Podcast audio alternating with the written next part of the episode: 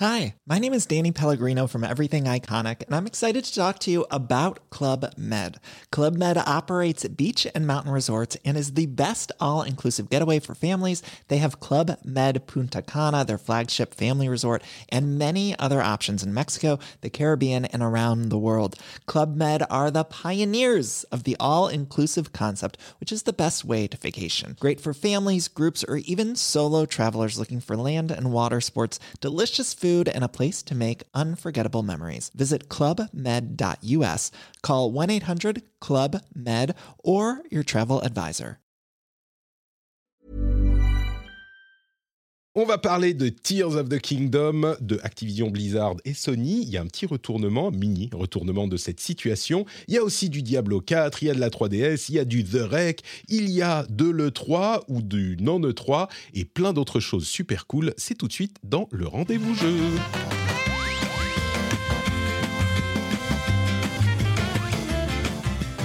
Bonjour à tous et bienvenue dans le rendez-vous jeu. C'est l'épisode numéro 287. Je suis toujours Patrick Béja. Nous sommes en mars 2023 et je suis très heureux aux anges de recevoir cet invité que je n'ai pas reçu depuis longtemps. Ami de longue date. Bon, pas tout à fait. C'est en fait j'essaye de dire que euh, de faire une blague pour dire oh c'est meilleur ami machin et puis en fait je parle de Mylène parce que vous pensez que ça va être Dany, et après je dirais que je déteste Dany. Donc préparez-vous, ça va être super drôle. Et donc, Mylène est parmi nous. Comment ça va, Mylène? Euh, Ça fait longtemps. Ça va bien et toi? Bah ouais, ça fait un petit moment. Écoute, tout va bien, tout va bien. Très occupé, mais je pense Oui. que je, je dis ça tout le temps. Peu que importe quand est-ce qu'on en parle. Mais parce que c'est tout le temps vrai, d'autant plus qu'en ce moment, tu dois être particulièrement occupé avec de- le lancement de The Rec, dont euh, tu t'es occupé euh, avec ton équipe de la, de la partie euh, promotion marketing. On en parlera tout à l'heure. et j'ai pu le lancer finalement. Jika nous en parlait Ah. la semaine dernière de The Rec et j'ai pu le lancer. et bon, on en parlera. Mais c'est assez intéressant comme, comme petit jeu indé. Donc merci d'être avec nous. Tu peux te représenter peut-être pour les auditeurs qui ne t'ont pas entendu depuis, depuis un moment. Qui est Konala? Euh, oui. Alors, euh, moi, du coup, c'est Mylène, euh, aussi connue sous le nom de Konala. Et je fais du marketing euh, dans les jeux vidéo. Ça fait 13 ans maintenant. Donc voilà, je m'occupe essentiellement de la partie relations presse et relations créateurs et créatrices de contenu sur Internet. Et maintenant aussi plus de tout ce qui est stratégie marketing, distribution et business development. La distribution, c'est quoi pour euh, ceux qui ne connaissent pas? C'est le fait d'aller vendre. euh, Alors certes, on vend souvent son jeu sur Steam, sur les gros stores qu'on connaît, mais il y a aussi plein d'autres stores euh, qui sont, ben, on pense à, GOG par exemple, mais il y a aussi plein de plus petits stores régionaux. Donc c'est ça. Et le business development, c'est aller chercher des opportunités de, de négociation comme avoir son jeu dans un bundle, avoir son jeu sur Amazon Prime, etc. etc. Bah, c'est le bon Voilà. moment pour te, pour te parler en plus parce que euh, avec le lancement de The Rec, c'est c'est, euh, enfin la, la première fois que tu le gères en tant que Raccoon Bees, enfin euh, C'est ça. Raccoon Business. Raccoon, mais ouais, ton- ta- tout à fait. Et puis on a un nouveau, on a un autre jeu qui sort le 18 avril, hein, donc euh, on n'arrête pas. Mais, mais dis-nous tout de suite et puis après, je voudrais parler pendant la partie où on parle de des jeux du moment, ça sera l'occasion de parler de comment ça s'est Ouais. passé, comment tu fais, comment tu approches le truc. Donc, euh, je serais curieux de savoir ça. Mais c'est quoi l'autre jeu qui sort? C'est Exogate Initiative. C'est un bien. jeu, euh, on prend euh, Stargate, c'est avec euh, du Evil Genius. Euh, donc vraiment un jeu de construction de base où on envoie ses équipes explorer des planètes lointaines et on discute avec eux pendant leur exploration potentiellement et on peut les aider à prendre des décisions. Comment tu les trouves les jeux? On va déjà partir sur, sur les discussions, mais tu, tu regardes, tu fais les, les listes de démos de Steam, euh, tu regardes les parce que les showcases, dans les showcases, c'est des trucs qui ont déjà trouvé des, des partenaires marketing et des distributeurs, ce genre de trucs. Ouais. Toi, tu fais comment Non, là, c'est des relations avec les devs qu'on connaît, en fait, tout Mhm. simplement. Enfin, je suis avec un associé dessus et The Reg, bah, on connaît Florent. euh, Exogate, euh, on connaît aussi, euh, on connaît aussi Xenobit. Donc, euh, ouais, D'accord, très bien. c'est plus Bon, de bah, la relation. On en parlera un petit peu plus dans un moment. Le temps quand même Ouais. de dire bonjour à Dany, euh, qui n'a pas été avec nous depuis. Bon, c'était c'était pour l'épisode de, de Gotti. de euh, fin d'année, mais oui. Ouais, quand Bah, même. C'était pas si mal. Bonjour, bonjour. Et euh, écoute, euh, je, je ne connaissais pas euh, Mylène, mais je- peux te dire déjà que je la préfère nettement à toi. ça prend pas longtemps pour s'en rendre compte. Mais voilà, ça y est. C'est vrai, Écoute-moi, Dani, tu m'as manqué pendant ces, oh. ces, presque trois mois, pendant ces trois mois. Donc, je suis quand même heureux de te de t'avoir avec nous. Ça va pas durer longtemps, mais mais je suis quand même content là pour le moment. Et je suis curieux de voir à quel jeu tu joues surtout en ce moment. Ça, à quel jeu peut être intéressant. Je pense qu'il va y avoir des, des croisements entre les trucs qu'on fait en ce moment. C'est possible. euh, et je suis également heureux de euh, dire merci à Steph 500, pas Steph 400, pas Steph 499, pas Steph, Steph 601, moi je le trouve vraiment limite, mais Steph 500, il est incroyable, c'est l'un des nouveaux patriotes. Enfin, c'est le nouveau patriote de cette semaine. Donc un grand merci à euh, Steph, merci à toi d'avoir rejoint l'équipe. Et euh, un mot pour dire que Tor Toreldan n'est pas Toreldan, mais il est Tordellan. Je remerciais Toreldan la semaine dernière Tordellan. Et je dois dire que son, pseudo est particulièrement vicieux parce que qui va lire, enfin qui va voir Tordellan et pas penser Toreldan Je crois que c'est universel, mais mea culpa. Euh, et du coup, une bise particulière à Tordellan, le patriote que j'ai mal, dont j'ai mal prononcé le nom la semaine dernière. Et une bise particulière également à Lancelot Davizard, le producteur de cet épisode, qui a trouvé le niveau secret sur Patreon. Incroyable, il est d'une puissance intellectuelle absolument indéniable, puisqu'il a, trouvé, il a réussi à trouver ce niveau secret sur patreon.com slash rdvjeux, l'endroit où il faut aller pour soutenir l'émission.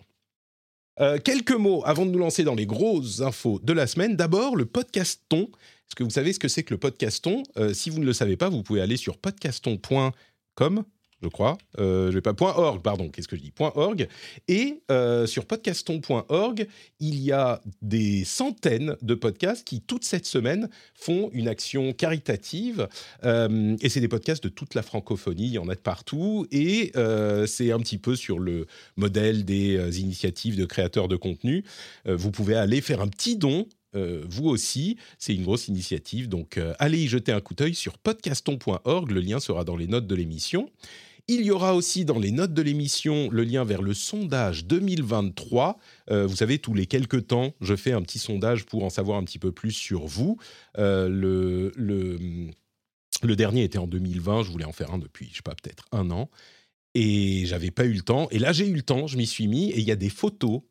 Alors, je vais pas dire qu'elles sont compromettantes, mais il y a des photos en interlude entre chaque page du truc. Ça prend cinq minutes hein, à faire un petit peu plus mais entre chaque page, il y a des photos euh, un petit peu anciennes de moi.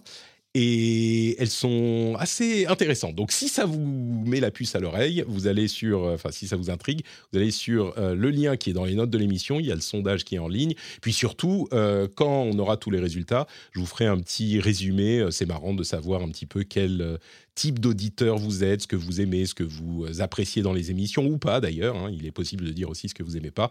Euh, si vous soutenez sur Patreon, etc., ça m'aide à un petit peu mieux vous connaître, savoir ce que vous aimez. Et euh, en plus, c'est marrant à faire. J'espère il y a des interludes, des interludes rigolos, tout ça. Donc ça, c'est aussi dans les notes de l'émission. Et enfin, Marc, un des patriotes merveilleux que j'adore, m'a fait une remarque. Il a dit que je dis tout le temps du coup. Et du coup, je me suis rendu compte que je disais du coup, et c'est plus possible de ne plus dire du coup. Donc, euh, faites attention. À chaque fois que je dis du coup, votre mission maintenant dans le chat sur Twitch, puisqu'on est sur Twitch comme tous les, tous les jeudis midi, euh, quand je dis du coup, vous, mettez, vous mettez un emote genre euh, Patrick énervé ou je sais pas, un truc, un emote énervé pour me le faire remarquer. Parce que c'est le genre de tic de langage qui m'énerve quand je l'entends chez les autres.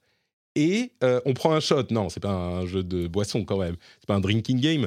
Mais, mais du coup, merde. Donc voilà, à chaque fois que je vais dire du coup, vous me le signalez, comme ça je vais essayer de m'en rendre compte. Et sur ces bonnes paroles, on va se lancer dans les infos de la semaine importantes à retenir, avec le moment préféré de chaque mois ou de tous les deux mois de l'intégralité des fans de jeux vidéo au monde, c'est le moment où Nintendo nous présente des trucs. Et en l'occurrence, c'était la vidéo de présentation de gameplay de Legend of Zelda Tears of the Kingdom. Et là, je peux vous dire que ça a été du lourd. Enfin, il y a eu beaucoup de choses qui ont été euh, montrées en 10 petites minutes seulement. Euh, à froid comme ça, est-ce que vous l'avez vu tous les deux? J'imagine que peut-être oui. Vous l'avez regardé cette vidéo? Oui, je l'ai vu. Ouais, je l'ai vu, je l'ai en... en coup de vent. En coup de vent. C'est pas vraiment un jeu que j'attends. J'ai regardé parce qu'il faut savoir ce qui se fait. je suis une des personnes qui n'attend pas ce jeu. donc c'est important de voir, de voir ce qui se fait, mais pour se tenir au courant. Super récemment. T'as bien fait de pas me le dire avant de d'arriver dans l'émission, j'aurais trouvé une excuse. Ah merde, je suis malade, je sais pas, désolé. Eh, je t'avoue, Patrick, moi c'est un peu pareil. je l'ai regardé évidemment pour voir un peu ce que, ce que ça donnait, mais c'est pas vraiment un jeu que j'attends. et honnêtement, bah, de ce que j'en ai vu, ça a l'air d'être une, disons, euh, ouais, enfin, pas vraiment une, évolution majeure par rapport à Breath of the Wild. Je pense que tous les fans de, Zelda vont tomber dessus, mais je préférais les versions en 2D. Voilà. Alors, il y a. Bah, moi, c'est plus une question de temps, en fait. Pour moi, ah enfin, j'ai plus le temps de jouer à des jeux qui sont si longs, en fait. Donc, euh, le premier, je l'ai pas fini. Euh, j'ai joué 10-15 heures. Là, ce sera sans doute pareil. sauf que bah, faut faire des choix et ce sont quand même des jeux qui coûtent cher. Donc, ce sera clairement pas une priorité. Je peux le comprendre et je dois avouer, euh, j'allais dire, Dany, le fait que tu n'aimes pas Zelda, euh, Breath of the Wild, enfin Tears of the Kingdom, toi, ça m'étonne pas. Euh, tu vois, qualité des personnes veut dire quelque chose sur leur goût et pas inversement. Mais je dois avouer quand même que moi, d'ailleurs, j'en parlais à la, la dernière fois qu'ils l'ont présenté, J'étais pas hyper chaud hein, sur euh, Tears of the Kingdom. Euh, j'étais même euh, plus que tiède. J'avais l'impression que c'était bon. Enfin, je, je, on peut pas savoir avant de l'avoir entre les mains, bien sûr. Mais je me disais bon, ça a l'air un petit peu comparable à ce qu'on a vu de, enfin, à ce qu'on connaît de Breath of the Wild. Est-ce qu'il y a vraiment des choses différentes, des choses étonnantes? Et après cette vidéo dont je n'attendais pas grand-chose de 10 minutes, je suis alors pas ultra excité, mais il y a quand même la hype qui s'est euh, insérée dans mes veines.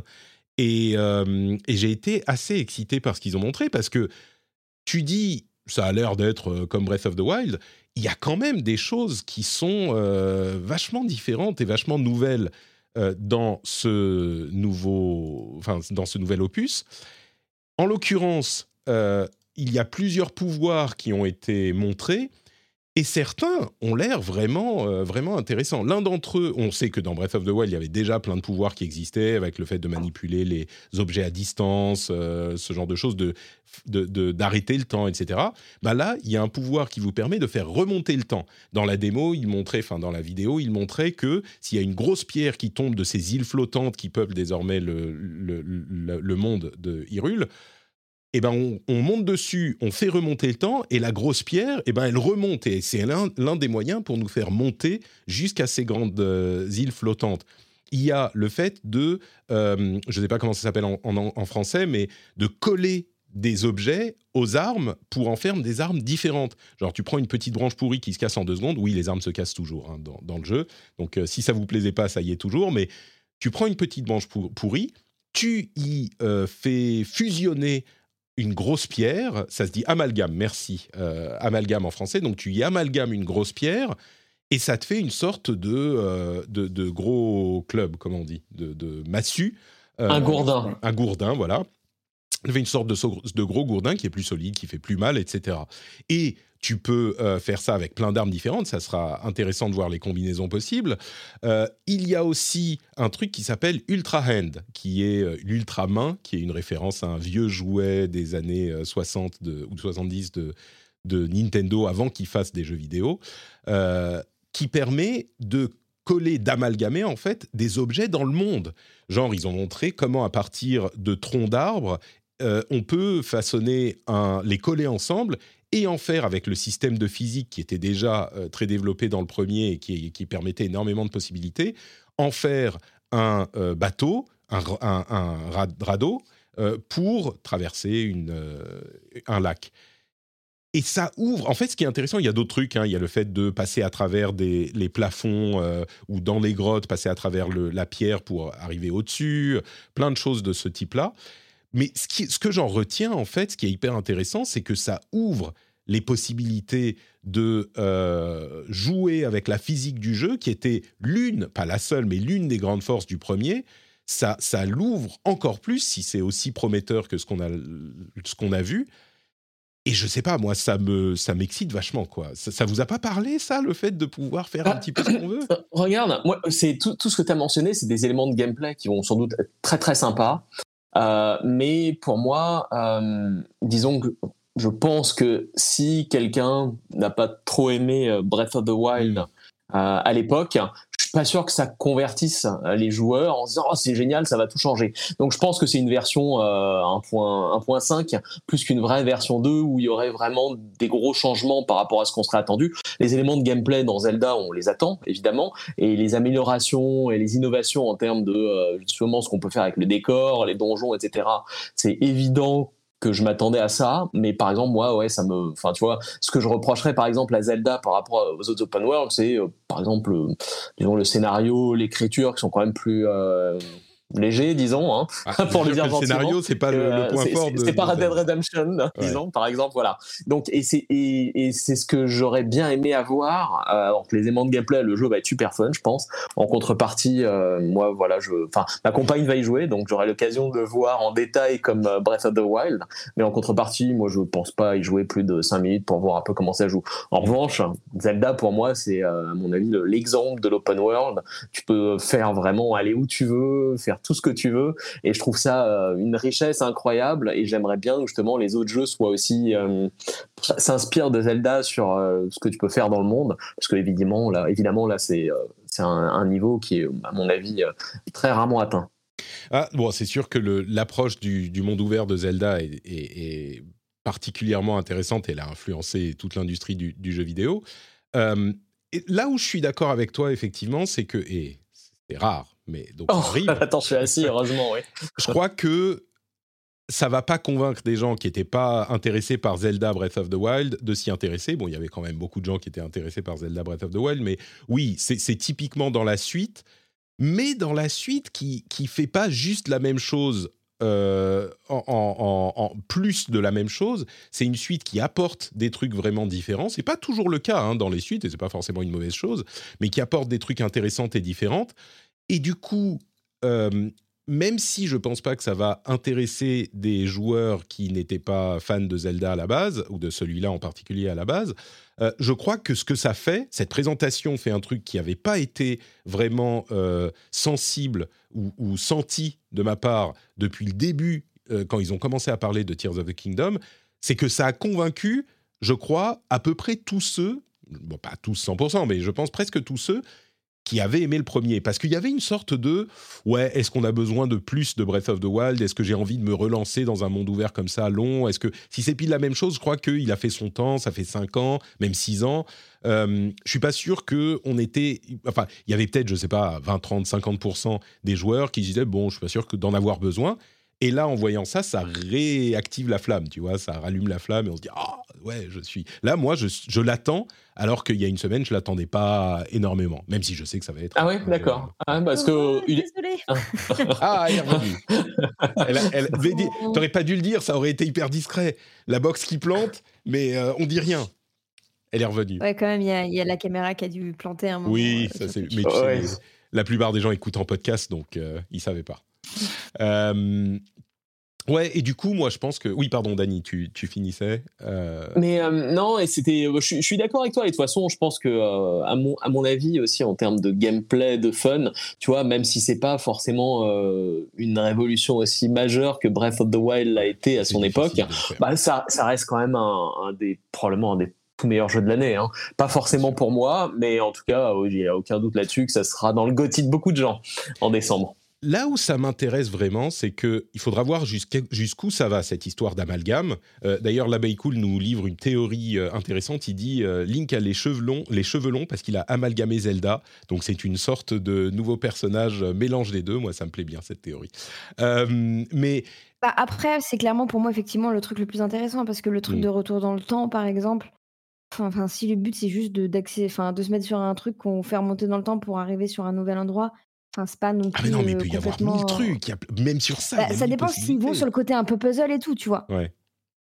Le, tu vois, le retour dans le temps qui avait été abordé dans, dans, Majora's Mask, donc dans le masque de Majora, pour moi, était euh, vraiment très très intelligent et intéressant. Euh, j'aurais bien aimé qu'ils utilisent, euh, qu'ils remettent à jour justement un peu au goût du jour une telle méthode pour euh, retracer le jeu, plutôt que oui. Mais vous êtes fou, vous êtes, vous ne voyez pas comme ça peut être quelque chose. Enfin, c'est un sandbox presque de de, comment dire, ça, ouvre des possibilités de sandbox incroyables. Et vu comment le sandbox de la physique et de la chimie du premier avait permis énormément de possibilités, là, euh, c'est pas parce qu'il nous montre juste le fait de faire remonter une pierre qui est descendue avec le, recall euh, qu'il y aura que ça. Enfin, on peut imaginer des, dizaines d'applications différentes. Et vu la créativité que ça permettait avec le, dans le premier, le système de physique et de chimie, là, je peux, enfin, c'est presque un, je vais pas dire de la programmation, mais c'est du sandbox euh, créatif, quoi. Euh, ah, mais du coup, ils ont sans doute pas montré le bon truc pour moi. Mais euh, ah, exactement. je, serais curieux de savoir justement comment ils vont mettre ça en action parce qu'effectivement, pour l'instant, ce qui était montré, c'était bon, ça va, mais c'est pas expliquer le système. Exactement. j'aimerais bien qu'il soit plus concret. Hmm. Bah écoutez, il sort dans. T'as spoilé un peu. il, bah, surtout qu'en fait, c'est bête, hein, mais en montrant ça, en, montrant un truc très basique et en laissant tout le, enfin, toute la place à l'imagination, c'est aussi un moyen de potentiellement que les gens en attendent plus que ce que c'est vraiment, tu vois. c'est pas faux. Faudra voir dans le final, quoi. C'est pas faux. Disons que en se reposant sur les possibilités que permettait le premier, on peut se dire oh mais ça va être incroyable. Mais mais le fait qu'ils aient montré du coup, on comprend le trailer de l'époque à l'aune de ces nouvelles possibilités. Ils en parlaient d'ailleurs dans le jeu avec la construction des voitures, la construction des montgolfières, des plateformes volantes. Enfin, c'est ça te laisse penser qu'effectivement tu vas pouvoir faire des trucs de folie moi, je pense qu'on va être impressionné par ce que ça va pouvoir, mais... Mais si, mais si, mais si, les voitures, c'est ce qu'il disait, les voitures et les plateformes volantes et les trucs comme ça, c'est fait avec du craft en jeu. Oui, non, mais je parle de, du système de craft, mais c'est pas le système de retour dans le temps, c'est deux choses différentes. Ah non, non, bien sûr, oui. Non, le système de retour dans le temps, effectivement, il faudra voir comment on peut l'utiliser. Moi, mais, mais moi, je C'est plus ça. Mais le système de craft, bien sûr, il est dingo. Enfin, mm. clairement, il va, y avoir des trucs de ouf. Quoi. Moi, je sais que, encore une fois, ça, c'est, enfin, tout ce qui est sandbox, c'est pas, en plus, pas un truc qui me parle du tout. Ouais. Euh, ça, ça, ne m'intéresse pas. On, est deux là. Euh, ouais, je suis totalement avec toi là-dessus. Le sandbox, c'est pas trop pour moi. C'est pour ça que aussi j'ai reçu un peu ces, enfin, ces, ces informations-là de manière un peu froide parce que euh, ça me parle pas, trop. enfin, on verra. Hein. Je ne demande qu'à changer d'avis. Bon, bah écoutez, j'estime que vous êtes euh, des rabat-joie sans, sans cœur et sans imagination, mais c'est pas grave. On va, annoncer, on va, on va avancer. Euh, non, on est surtout des gens qui ont moins de temps aussi. Moi, euh, mettre 50 heures de 50 heures possible quoi. Alors, niveau temps, moi j'ai deux enfants en bas âge, donc bon, en même temps, mon boulot c'est de jouer à des jeux aussi, donc c'est vrai. Bah, moi aussi, mais pas ce genre-là, ouais. et, moi, c'est faire des trucs euh, compliqués et chiants, donc euh, voilà. Des feuilles Excel. Un, ouais, ouais. Un, Zelda, le, le problème, c'est que, enfin, c'est ce qui m'est arrivé avec le premier, c'est j'ai fait une pause de deux semaines, je revenais, je savais plus comment jouer, je connaissais plus l'histoire, donc du coup, je me suis dit, ok, bah, j'arrive pas à me remettre dedans, donc j'ai arrêté, quoi. Et là, je sais que c'est parein, en fait. Ça sera pareil. Tu as, tu as la solution dans, ton, dans l'énoncé de ton problème. Faut juste pas s'arrêter. C'est simple. tu t'arrêtes jamais. Zelda pour toujours. C'est ça. Bon, vous le comprenez, moi, moi qui étais euh, pas tendre avec le jeu il y a quelques semaines, euh, tout à coup, là, je suis, je suis hypé, on verra. De toute façon, c'est le 12. Je disais dans deux mois, c'est même pas deux mois, c'est dans un mois et demi, donc ça arrive. Euh, l'autre, ah oui, et, juste pour mentionner qu'il il y aura aussi. en fait, chez Nintendo, ils se sont réveillés un jour et les yeux un petit peu pleins de, sommeil et ils se sont dit tout à coup, mais on aime l'argent Et donc, ils ont fait une, euh, une Switch spéciale Zelda, qui est un petit peu moche, moi je la trouve pas super belle. Et en plus, bon ça à la limite, euh, pourquoi pas, mais dans les bonus de précommande de Zelda, il y a différents trucs dans différents pays, il y a Polygon qui a fait un papier dessus. Et au Japon, est-ce que vous pouvez imaginer ce qu'on reçoit en précommande euh, au Japon quand on commande Zelda? Nope. Une cuillère ah, en argent et une fourchette en argent mais what the fuck? Il y a un truc que je comprends pas. Ah ouais. Pourquoi t'as Zelda cuillère et Zelda fourchette avec euh, un petit, une petite gravure, la légende de Zelda? Alors écoutez, pourquoi pas? Le Japon est un pays étrange. Et en France? Et en France, je sais même pas. Euh, je, ne suis pas très euh, précommande, machin spécial. Avoir une steelbox. en, en, Angleterre, en Angleterre, chez Game, tu as une pièce en fait commémorative. voilà, c'est pas super excitant. Bientôt dispo à, à quelques centaines d'euros. Euh. sur eBay. exactement. La cuillère, en même temps, je dis ça, mais la cuillère Zelda, pourquoi pas? Je me dis, euh, bon, si, si, je vivais encore au Japon, peut-être que. Euh, Microsoft, Activision Blizzard, Sony, les autorités de concurrence Il y a eu un petit retournement, mais avant ça, enfin un petit retournement, un truc marrant. Euh, d'abord, la CMA, l'autorité anglaise dont on attendait l'avis, euh, a donné un avis intéressant, un pré-avis en fait. Ils ont conclu que sur le marché des consoles spécifiquement, ils n'avaient plus de préoccupation et donc ils se concentraient sur le marché du streaming. Donc c'est hyper intéressant parce que le marché des consoles est évidemment un point central de la discussion pour l'autorisation du rachat d'Activision Blizzard.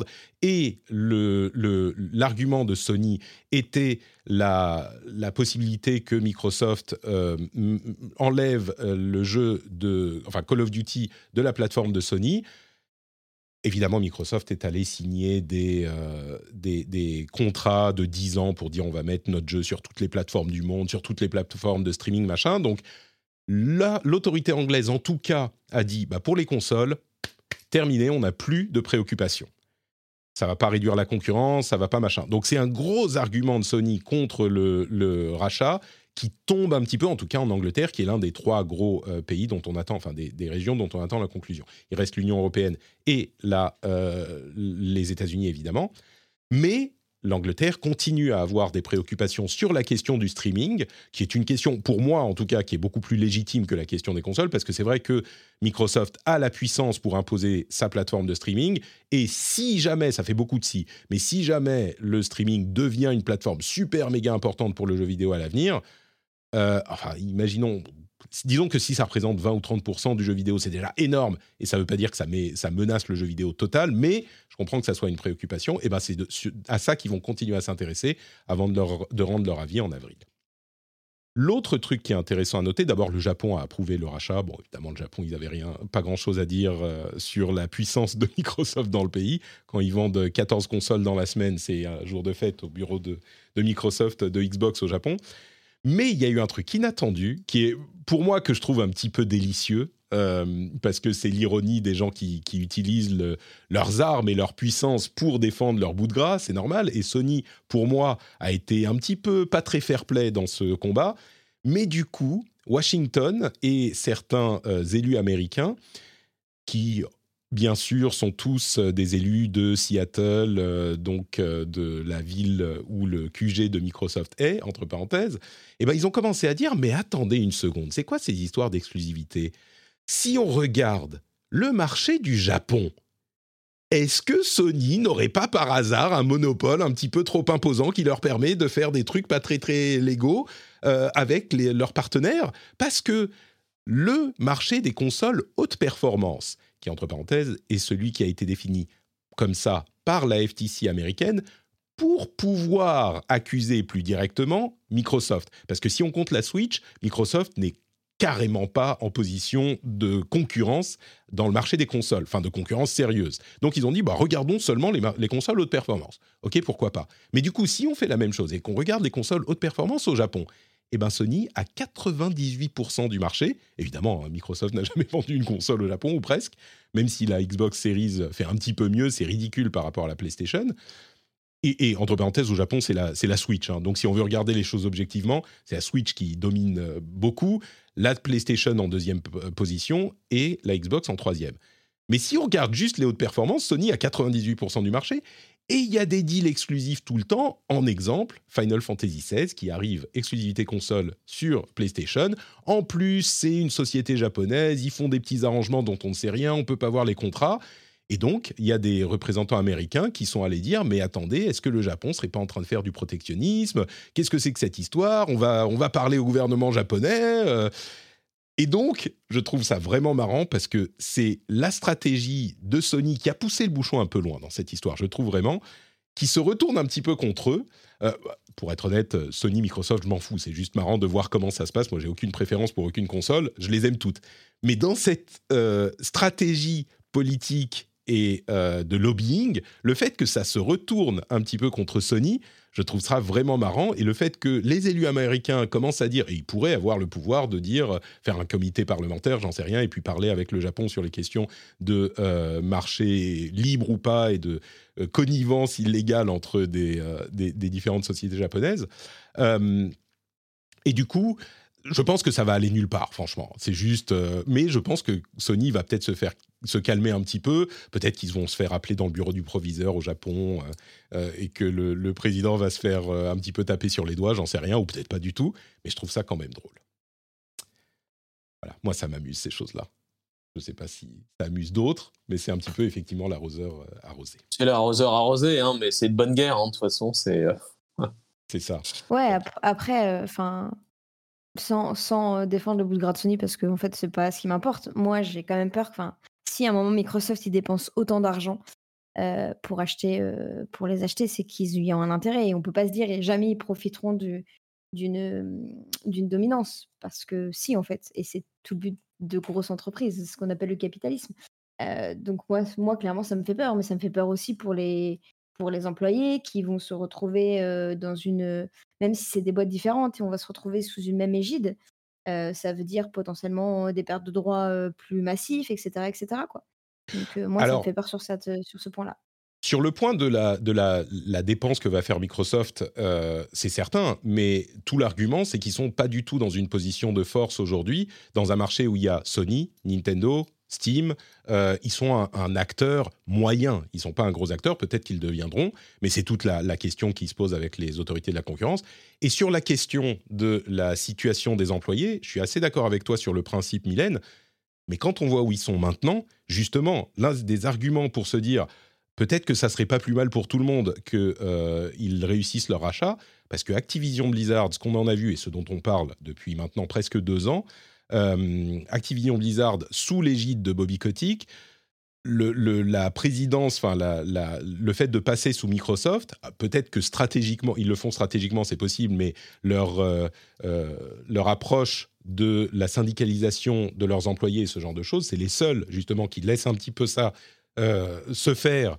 Et ils ont en tout cas des, des déclarations d'intention dont on ne sait pas ce qu'elles valent, qui sont beaucoup plus euh, Ah, crédibles que celles de Activision Blizzard, tu vois. Il faut pas oublier que ça vient d'Activision Blizzard. Tu aurais dit quelqu'un d'autre, bon, peut-être que ça vaut pas mieux, mais bah là, ils cherchent quand même leurs alliés là où ils peuvent. Donc effectivement, Ouais. faire des faire des des accords avec des syndicats pour que les syndicats euh, valident, euh, c'est des choses qui se font. Euh, après, euh, encore une fois, c'est enfin, faut pas oublier que c'est pas parce qu'il y a pas d'article qui sort sur une grosse boîte qu'il n'y a pas de problème dans la grosse boîte. évidemment, le seul truc que je dis, c'est que euh, Activision, on- depuis l'été 2021, on s'est rendu compte que c'est la boîte dans laquelle il y avait les problèmes les plus scandaleux, tu vois. Donc, Ouais, disons euh, qu'ils partent de tellement bas que, quoi qu'il arrive, il y a des chances que ça s'améliore quand même pour eux, j'espère. c'est, enfin, Ouais. j'espère. Mais pas convaincu si on du en tout, améliore, euh, si- bah, en fait, si on en améliore pour certains et pour niveler tous les autres par le bas, enfin, c'est aussi des choses, euh, des choses plus compliquées, quoi. Enfin, Comment ça pour niveler moi, je- tous les autres par le bas? Bah, c'est-à-dire que si euh, tes standards, tu, tu peux aussi descendre tes standards et en disant, bah regardez, euh, chez Activision Blizzard, euh, c'est un peu mieux, mais que peu à peu, les gens de chez Microsoft perdent des droits ou perdent des avantages, tu vois. Enfin, c'est des Bah, Ça, ils pourraient le faire aussi. euh, même sans racheter Activision Blizzard. Ça change pas. Oui, sauf que plus tu, plus, tu, plus tu rachètes, moins les gens ils peuvent partir ailleurs, dans des endroits euh, différents, Ah, en fait. Ça, c'est sûr. Euh, mais je sais pas s'il y a une telle concentration. C'est l'une des grosses questions, en fait, de ce marché. Et peut-être que tu le connais mieux que moi, puisque tu es plus dans, dans l'industrie du côté développeur. Euh, J'ai pas l'impression qu'il y ait une grosse concentration dans le marché du jeu vidéo. Justement, on parlait de euh, tout ce qui est les, les différentes plateformes, les différentes grosses sociétés qui ont, qui ont du poids. Et j'ai évoqué euh, les, les constructeurs de consoles, Steam, Epic, machin. Mais il y a aussi tous les développeurs mobiles, il y a les développeurs asiatiques et chinois. Enfin, c'est un énorme marché avec beaucoup, beaucoup d'acteurs. Est-ce qu'on, est-ce que tu crois Ouais, que ça affecte les- vraiment la concentration? Bah, j'ai envie de dire, tout le marché se divise. Enfin, tu vois, il y a quand même des gens qui sont très spé mobile et qui vont rester dans le mobile et vice-versa. Enfin, Mm. par exemple, si tu bosses dans le marketing et ta, spécialis- enfin, ta spécialisation, c'est le triple A, tu as, un nombre de, de- d'entreprises plus réduit. Et plus les gens se rachètent, plus en fait ça, ça diminue le, Mm. le nombre de, d'entités possibles. Quoi. Enfin, moi, concrètement, je vois pas pour un employé, je vois jamais l'avantage de, D'un rachat. de- d'être de rachat en fait. Ok, du coup, Parce qu'en fait, pour moi, l'amélioration n'est pas dépendante d'un rachat. Tu peux faire de l'amélioration sans ça. c'est sûr. Mais je vois pas Kotick faire une amélioration, tu vois. C'est ça mon sur ce point. Mais ok, du coup, je te nomme euh, Mylène, euh, présidente du monde du jeu vidéo, l'espace de deux minutes. C'est toi qui peux décider est-ce que le rachat se fait ou pas. le rachat Activision Blizzard par Microsoft, est-ce qu'il se fait ou pas? Si tu dois choisir euh, bon, le, la moins pire des solutions, laquelle tu aurais ta préférence? Rachat ou par rachat Moi, je dirais par rachat. Par rachat, ok. Bon, on verra si euh, le, le, futur. Par contre, je veux bien virer des gens quand même, il hein, n'y a pas de problème. non, en fait, la solution, c'est ça. C'est pas rachat ou pas rachat. C'est que on fait une petite enquête. En fait, on file tous les documents à, à Mylène et puis elle décide qui reste et qui reste pas. Là, ça règle les problèmes. Non, mais Moi, je suis pour. Je ne hein. serais, pas, je serais pas du tout qualifié pour ça, mais il y a des vraies entités qui peuvent euh, faire des diagnostics de qu'est-ce qui se passe mal, comment on les améliore et, arrêter de protéger euh, les gens au placé qui font des trucs absolument scandaleux, mais, mais qu'on laisse passer quand même, quoi. Tu vois, c'est ce que, ce, que je, ce que je disais au moment de l'arrivée du scandale en 2021. Moi, ce que j'aurais voulu au moment où tous les anciens de Blizzard se sont émus, qui, qui, étaient là au moment où tous, tous ces problèmes avaient lieu d'ailleurs, et qui sont partis entre temps ou machin, ils sont tous émus, ils ont dit Ah non, mais nous devons améliorer notre société. Ils sont tous en train de refonder des boîtes. Et, moi, ce que, je, ce que je disais, ce que j'aurais espéré, c'est qu'ils disent, OK, on va avoir des audits de sociétés tierces indépendantes qui vont euh, mmh publier des rapports tous les euh, X temps, euh, et, on va se tenir, comment dire, account, accountable, comptable, on va se tenir nous-mêmes, on, va on va rendre impossible pour nous de reproduire ce genre de, de, de comportement tu peux pas le laisser dans le système. Et sur ce point, je suis d'accord mmh. avec toi. Tu peux pas laisser le système et dire OK, ça va bien se passer. Vous inquiétez pas. Maintenant, on a compris. On va. Non, il faut que tu aies un truc extérieur qui te force à, mieux faire. Et personne l'a fait. Donc. Euh, non, et puis c'est c'est le cas partout. Hein. Combien il y a de gens qui disent je, quitte ma boîte parce qu'il y a du management toxique et qui reproduisent exactement euh, la même chose dans leur euh, boîte parce que même des fois sans, sans le vouloir, mais c'est juste que quand tu vois ça, tu as tendance à reproduire ça en fait. Euh, clairement, donc, donc c'est les gens qui dénoncent, c'est beau, il y en a plein des gens qui dénoncent. Après, combien font des choses C'est ça. Ben, c'est plus compliqué quoi. Bon bah écoutez, Désolée, je suis la pessimiste de la bande. mais euh, ouais. Non, mais tu sais quoi? Je vais quand même. Euh, je vais quand même dire que moi, je suis un petit peu plus optimiste que ça. Euh, je crois que le changement prend du temps et que c'est très compliqué parce que il faut que les mentalités changent et les, les mentalités changent. Si je grossis le trait, les mentalités changent avec les générations. Donc ça prend du temps, mais je crois que tout ce qui se passe et tout ce qu'on fait va dans le bon sens. On le voit de manière un petit peu superficielle, mais déjà dans certains aspects de euh, ce qui se passe dans notre industrie. Et je reste optimiste, mais sur le plus long terme. Si on regarde 15 ans en arrière, ça va mieux qu'il y a 15 ans dans plein d'aspects. Mais, euh, mais bon, Bref, on verra. Ouais, mais tu vois, tu vois là-dessus, je suis, je suis d'accord avec toi et je pense qu'aussi c'est une industrie très jeune qui a quoi, une trentaine d'années. Et donc euh, les dirigeants de, enfin, du début des années 2000 ou de maintenant, c'est des gens qui ont commencé aussi dans les 90s ou début 2000. Et donc euh, il faut aussi un renouvellement de la culture dirigeante pour arriver justement à avoir des gens qui sont en mesure de faire changer les choses parce qu'ils en ont pris plus conscience et qui sont pas forcément euh, euh bloqués dans leur euh, dans leur vieille euh, habitude et méthode qui datent de enfin du début de la création des tout premiers jeux vidéo et du et de l'explosion de ceux-ci euh, dans les 90s. Ça, c'est pas valable pour tout. Enfin, il y a encore, il y a encore plein de boîtes avec des patrons beaucoup plus jeunes où il y a des problèmes.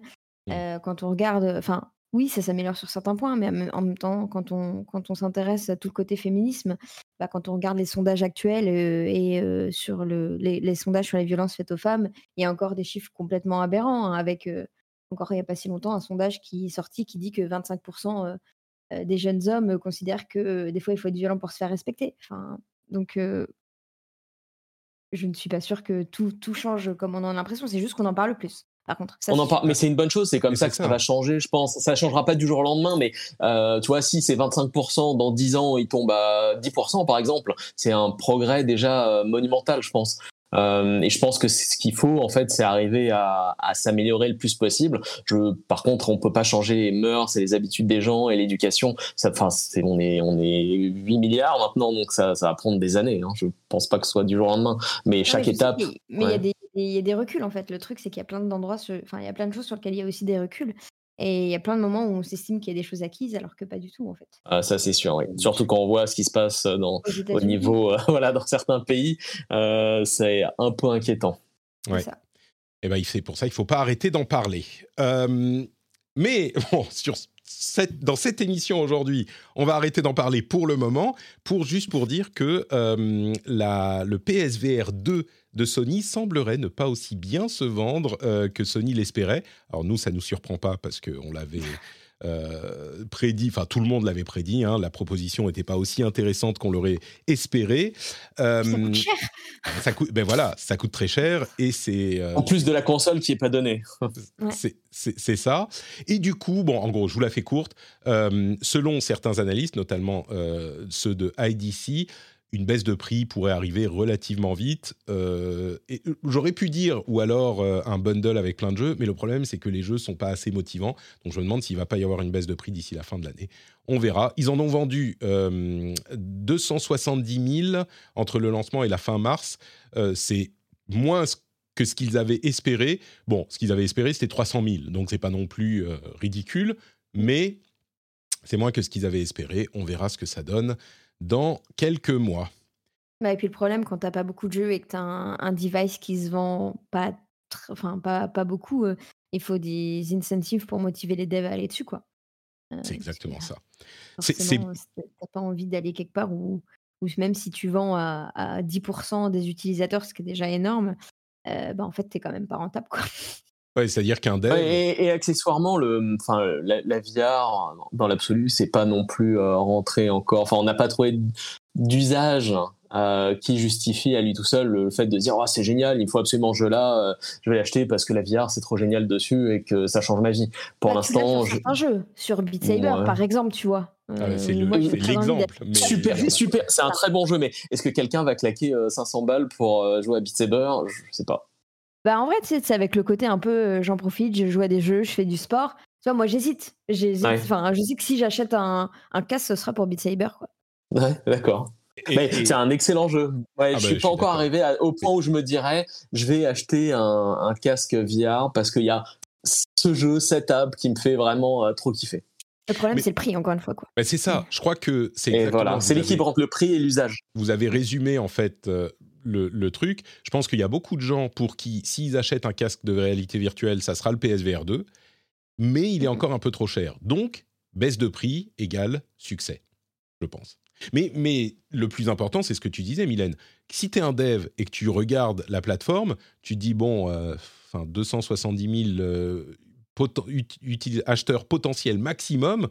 généralement, bon, si on a 10% qui achètent déjà, c'est un méga succès bah oui, il faut qu'ils en vendent plus, quoi. Au-delà du fait de faire de l'argent avec leur casque, avec leurs accessoires, il faut qu'ils en vendent pour établir une plateforme. C'est ce qu'on disait au lancement. C'est un gros problème, ce problème de lancement, parce que si tu n'arrives pas à, engranger, à, lancer l'engrenage de la dynamique, bah, ça motive pas les développeurs, donc il n'y a pas de jeu, donc les acheteurs n'achètent pas, donc les développeurs sont moins motivés. C'est euh, oui, il faut financer, il faut financer les devs, sinon, enfin, tu, payes pour le portage de bons jeux VR pour qu'ils arrivent sur le PSVR 2, pour euh, même faire des adaptations de jeux qui ont du sens en VR pour le PSVR 2 en exclu.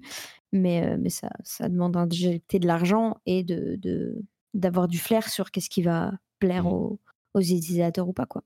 Après, l'avantage, accessoirement, euh, t'as pas beaucoup de jeux dessus encore.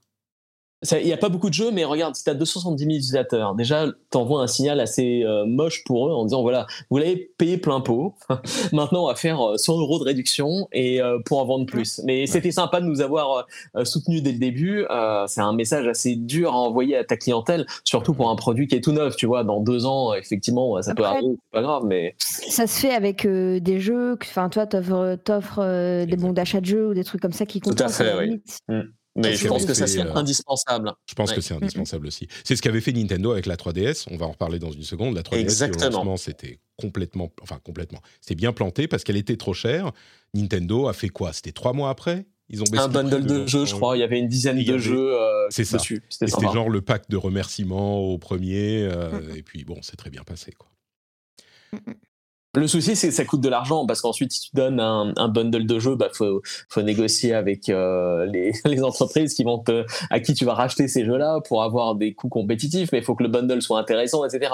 Nintendo avait un portefeuille à l'époque extrêmement large, donc c'était facile aussi de choisir de piocher dedans pour dire bah voilà, merci pour avoir acheté la 3DS. Voilà un super bundle de jeux. Euh, tu peux jouer à Metroid, c'est génial, euh, qui coulole, tu vois. Mais là, ça va être plus difficile avec le PSVR 2, je pense.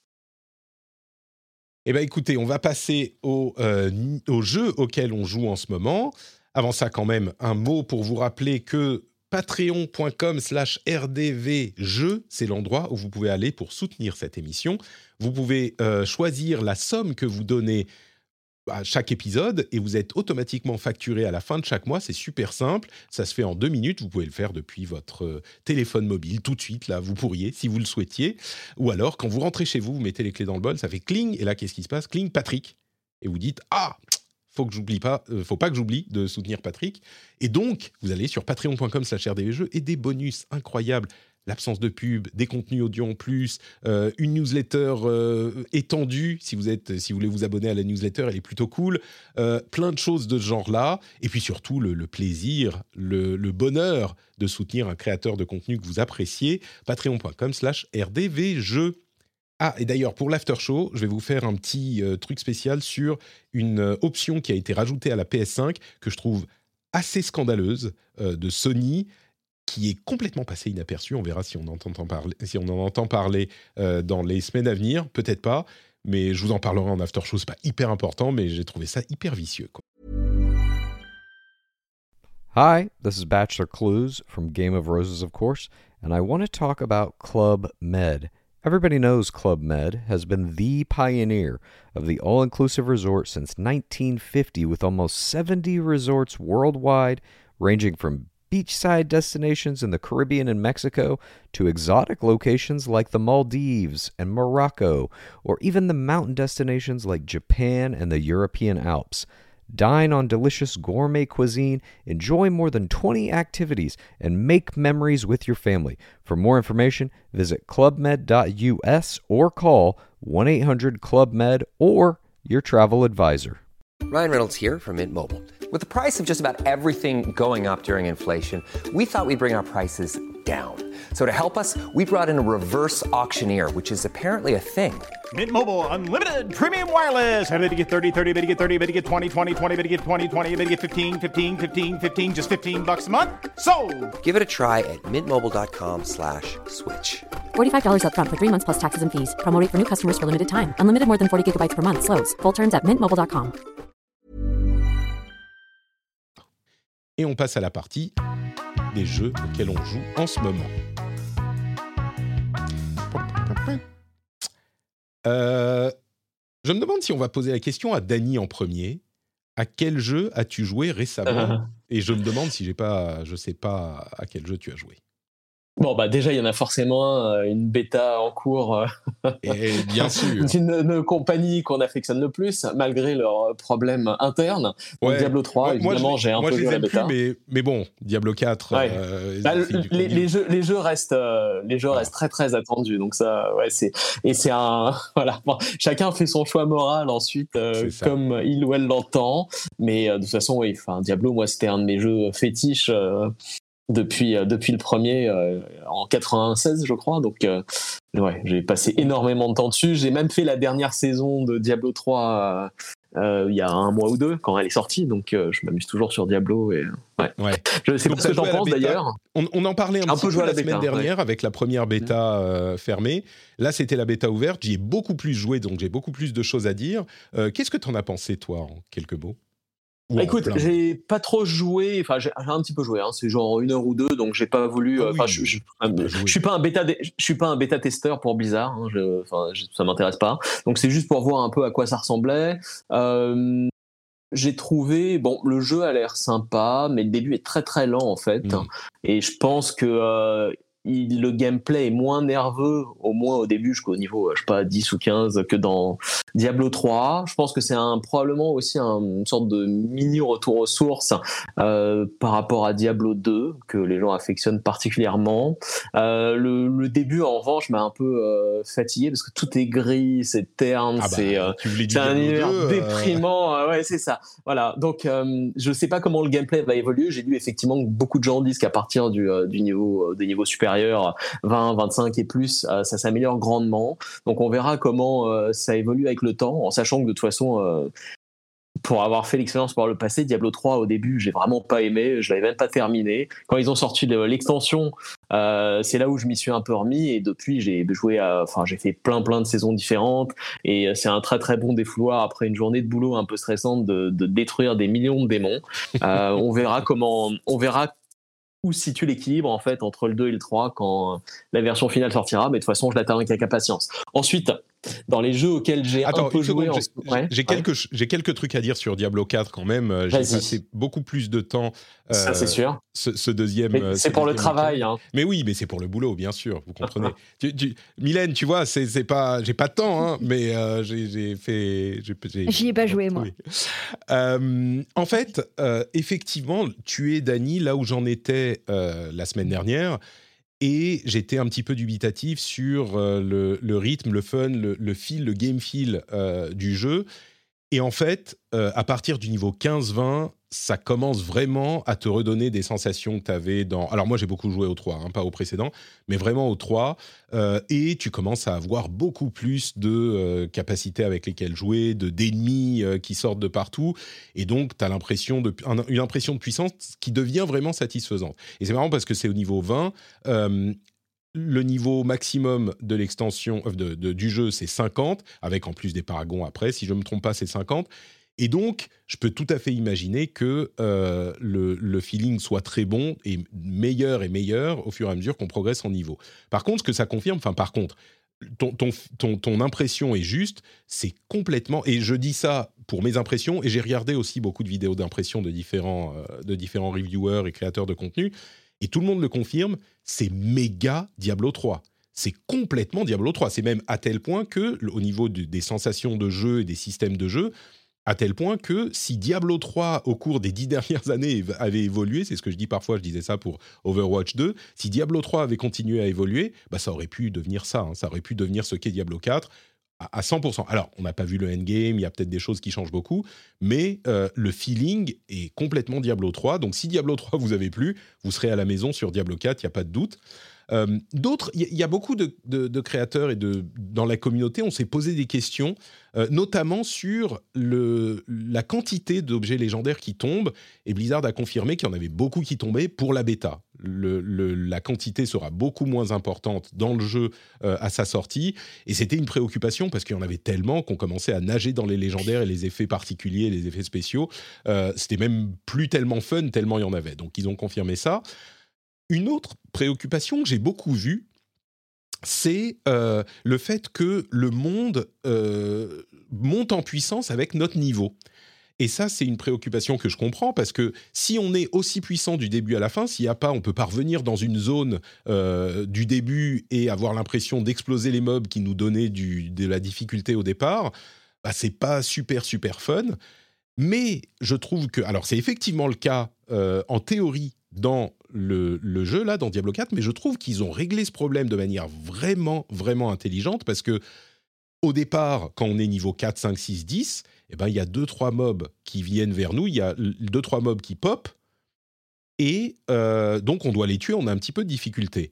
Et quand on revient au même endroit, c'est vrai que ces, ces, monstres sont au même niveau que nous, donc leur niveau a augmenté. Mais c'est pas tellement ça qui change, c'est la quantité de monstres qui apparaît qui change. C'est-à-dire qu'on peut revenir dans la même zone, dans le même endroit, dans la même euh, région, et euh, ça sera plus les mêmes foules de mobs qui nous attaquent. Et il y en a de plus en plus, déjà au niveau 25, ça devient des, des, hordes assez nombreuses qui non seulement sont plus nombreuses, donc ça donne une impression de puissance quand on les fait exploser, mais euh, en plus de ça, il faut un petit peu faire attention aux, à ceux qui sont à distance, qui nous feront plus de dégâts, donc il faut se diriger du bon endroit, choisir les, cibles. Donc je trouve qu'ils se démerdent vraiment pas mal. C'est vrai qu'il y a du level scaling, mais la difficulté est plus grande parce que nos sorts sont euh, plus puissants, et donc on peut gérer plus de mobs, on peut euh, gérer des mobs à distance, etc.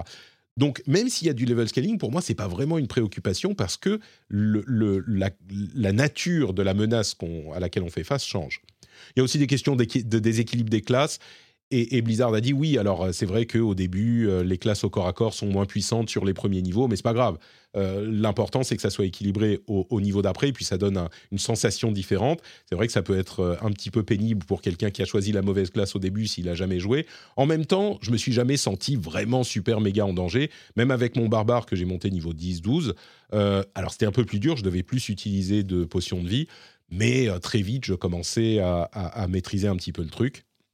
La préoccupation que j'ai vraiment, c'est l'aspect aléatoire, parce qu'on a une campagne qui est figée, et déjà après la, euh, quand j'ai commencé à jouer avec le deuxième perso, je peux vous dire que je passais les trucs de la campagne, mais direct. J'écoutais même pas ce qui se passait.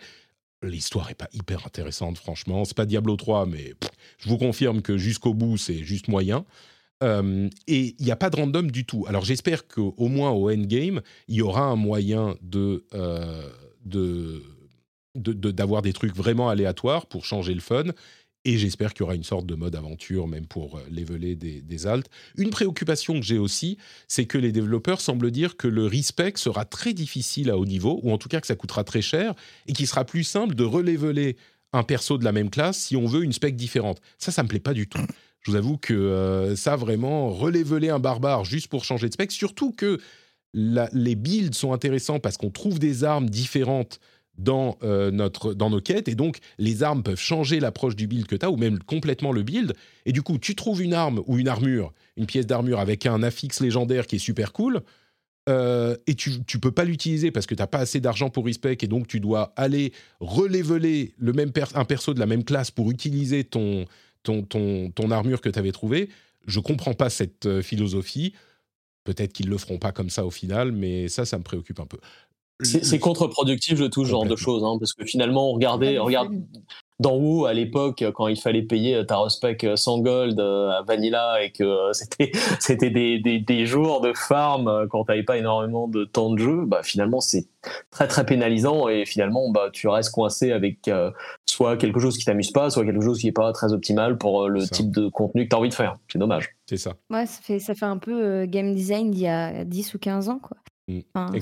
c'est assez. C'est l'occasion de vendre des, euh, des, crédits en fait de respect, tu sais, pour 9,99€. Euh, c'est tout à fait possible, oui. Je rigole, mais ça me surprendrait pas. Ah, il y en a euh, je précise... qui le font. Hein.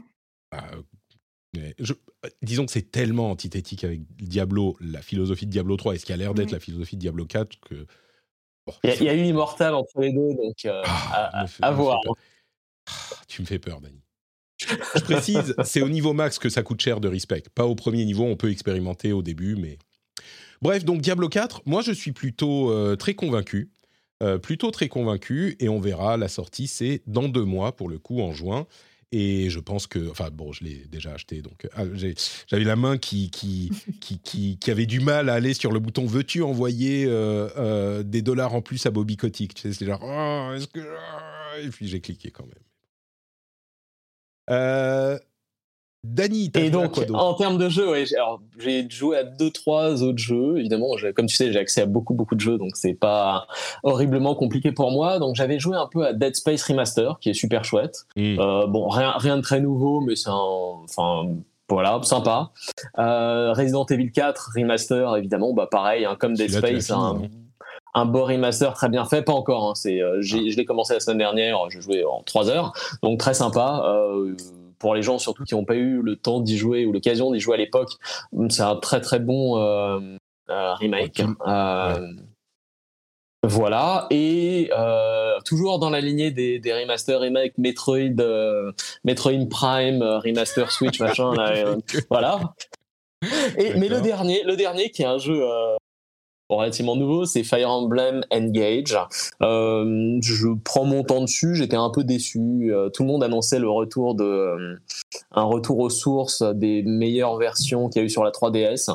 Je le trouve un peu mou, j'ai du mal à accrocher, mais bon, comme j'adore Fire Emblem, je continue. Ouais, je, il manque un truc en fait. J'ai pas, j'ai pas, j'ai pas retrouvé la foi, la, passion, mais j'y joue parce que bon, je suis quand même ultra fan de Fire Emblem auquel je oui, en plus avec des dizaines d'années les, persos, le fan service ultime des anciens persos qui, reviennent, là, un petit peu plus de difficultés par rapport aux Free Houses. On n'a pas toutes ces histoires de, de- on se balade dans les dans la Alors dans un tout petit peu plus de difficulté, hein, je le trouve euh, Ah plus oui. facile. Mais j'aimais bien le côté euh, justement euh, à la persona de Three Houses, justement où tu pouvais Mm. parler aux gens, leur donner des cadeaux.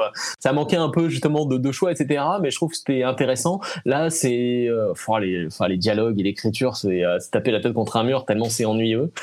Les combats restent super bien, les systèmes sont fantastiques. Je suis pas ultra fan du caractère design aussi. Euh, voilà, donc globalement pas mal, mais un peu mitigé malgré tout. Si Dany n'aime pas un Fire Emblem, c'est que vraiment. C'est la fin du monde.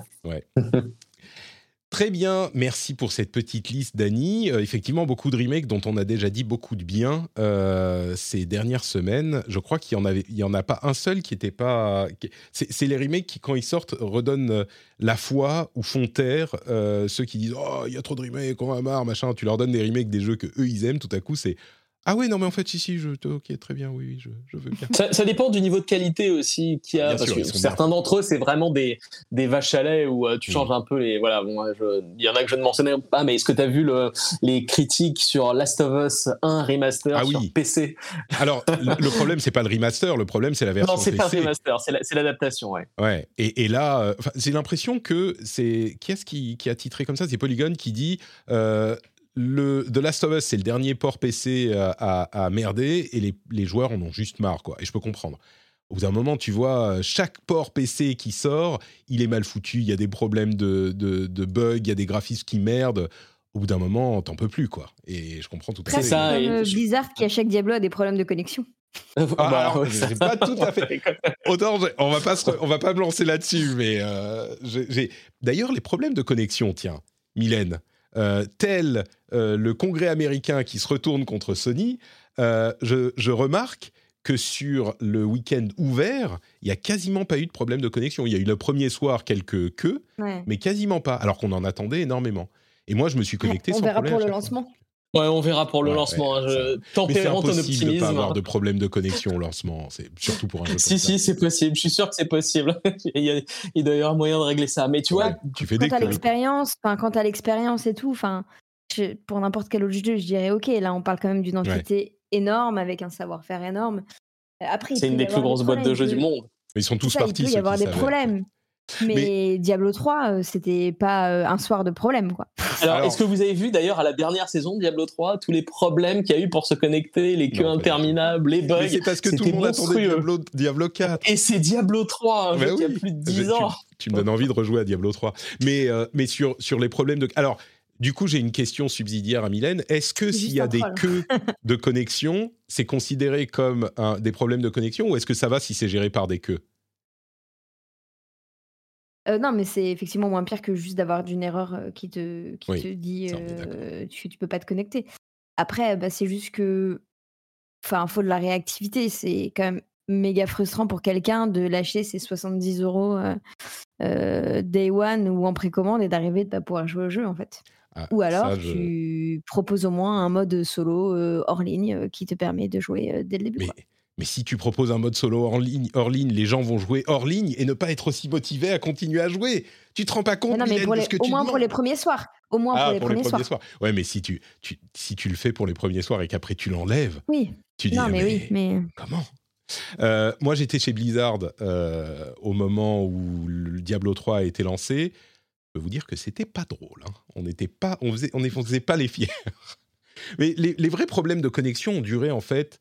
C'était retentissant, mais ça a duré genre trois jours, les vrais problèmes de connexion, ce qui est, ce qui est déjà beaucoup trop. Le- la raison pour laquelle tout le monde se souvient du lancement catastrophique de, de Diablo, euh, c'est qu'il y a eu d'autres problèmes ensuite, et notamment les problèmes de l'auction house, etc., qui ont, qui ont posé des problèmes sur le plus long terme. Mais les vrais problèmes de connexion, c'était le premier week-end. C'est pas que ça a été pendant, mais ce qui est déjà trop évidemment. Bref. Ouais. Ce que Bah, je pense que je pense qu'il faut qu'ils lancent euh, les- leur jeu un lundi ou un mardi, tu vois. Comme ça, ils ont toute la semaine de travail pour bosser dessus, en fait. Et- mais c'est Bah, pas et con. regarde, regarde les, les, les, les extensions de WoW sont souvent lancées, euh, je crois que ça Ouais. lance le, le, le Ouais. lundi ou le mardi à minuit. Et euh, malgré ça, il y a quand même des queues et des problèmes de connexion. Je pense que c'est surtout une question de, de, de ressources que tu alloues. Euh, matériel par rapport de à- serveur. matériel, exactement, aussi, et sur la durée. le, le truc, c'est que c'est le 6 d'ailleurs, Diablo 3, donc c'est un mardi. Ils nous ont écoutés euh, rétroacti- rétroactivement.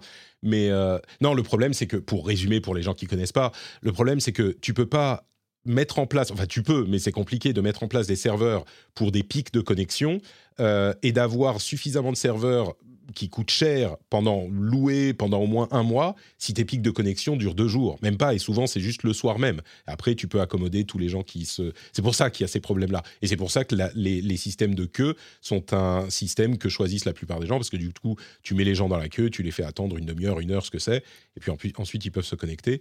Mais euh, c'est pas idéal, mais c'est la solution la plus... Et c'est pas que mais Blizzard après- qui fait ça. Des, des serveurs qui coûtent cher, euh, quand t'es un Blizzard, ça va, normalement, tu vois. Ah, alors sur ce point, euh, vraiment, je suis pas le dernier à dire, je suis pas le dernier à dire du mal de Blizzard. hein, vous m'avez entendu, euh, je suis très remonté contre eux. Mais l'idée que on peut euh, mettre en place toute une infrastructure, c'est pas juste ah bah je vais, euh, j'appuie, je mets euh, 10 millions de dollars de plus et j'ai euh, Mm. des serveurs sur ces prochaines 24 heures. J'imagine que les serveurs, faut les configurer, faut les mettre, euh, tu vois, faut les maintenir, faut que tu t'assures de la qualité du truc. euh, Il y a du boulot à faire sur les serveurs.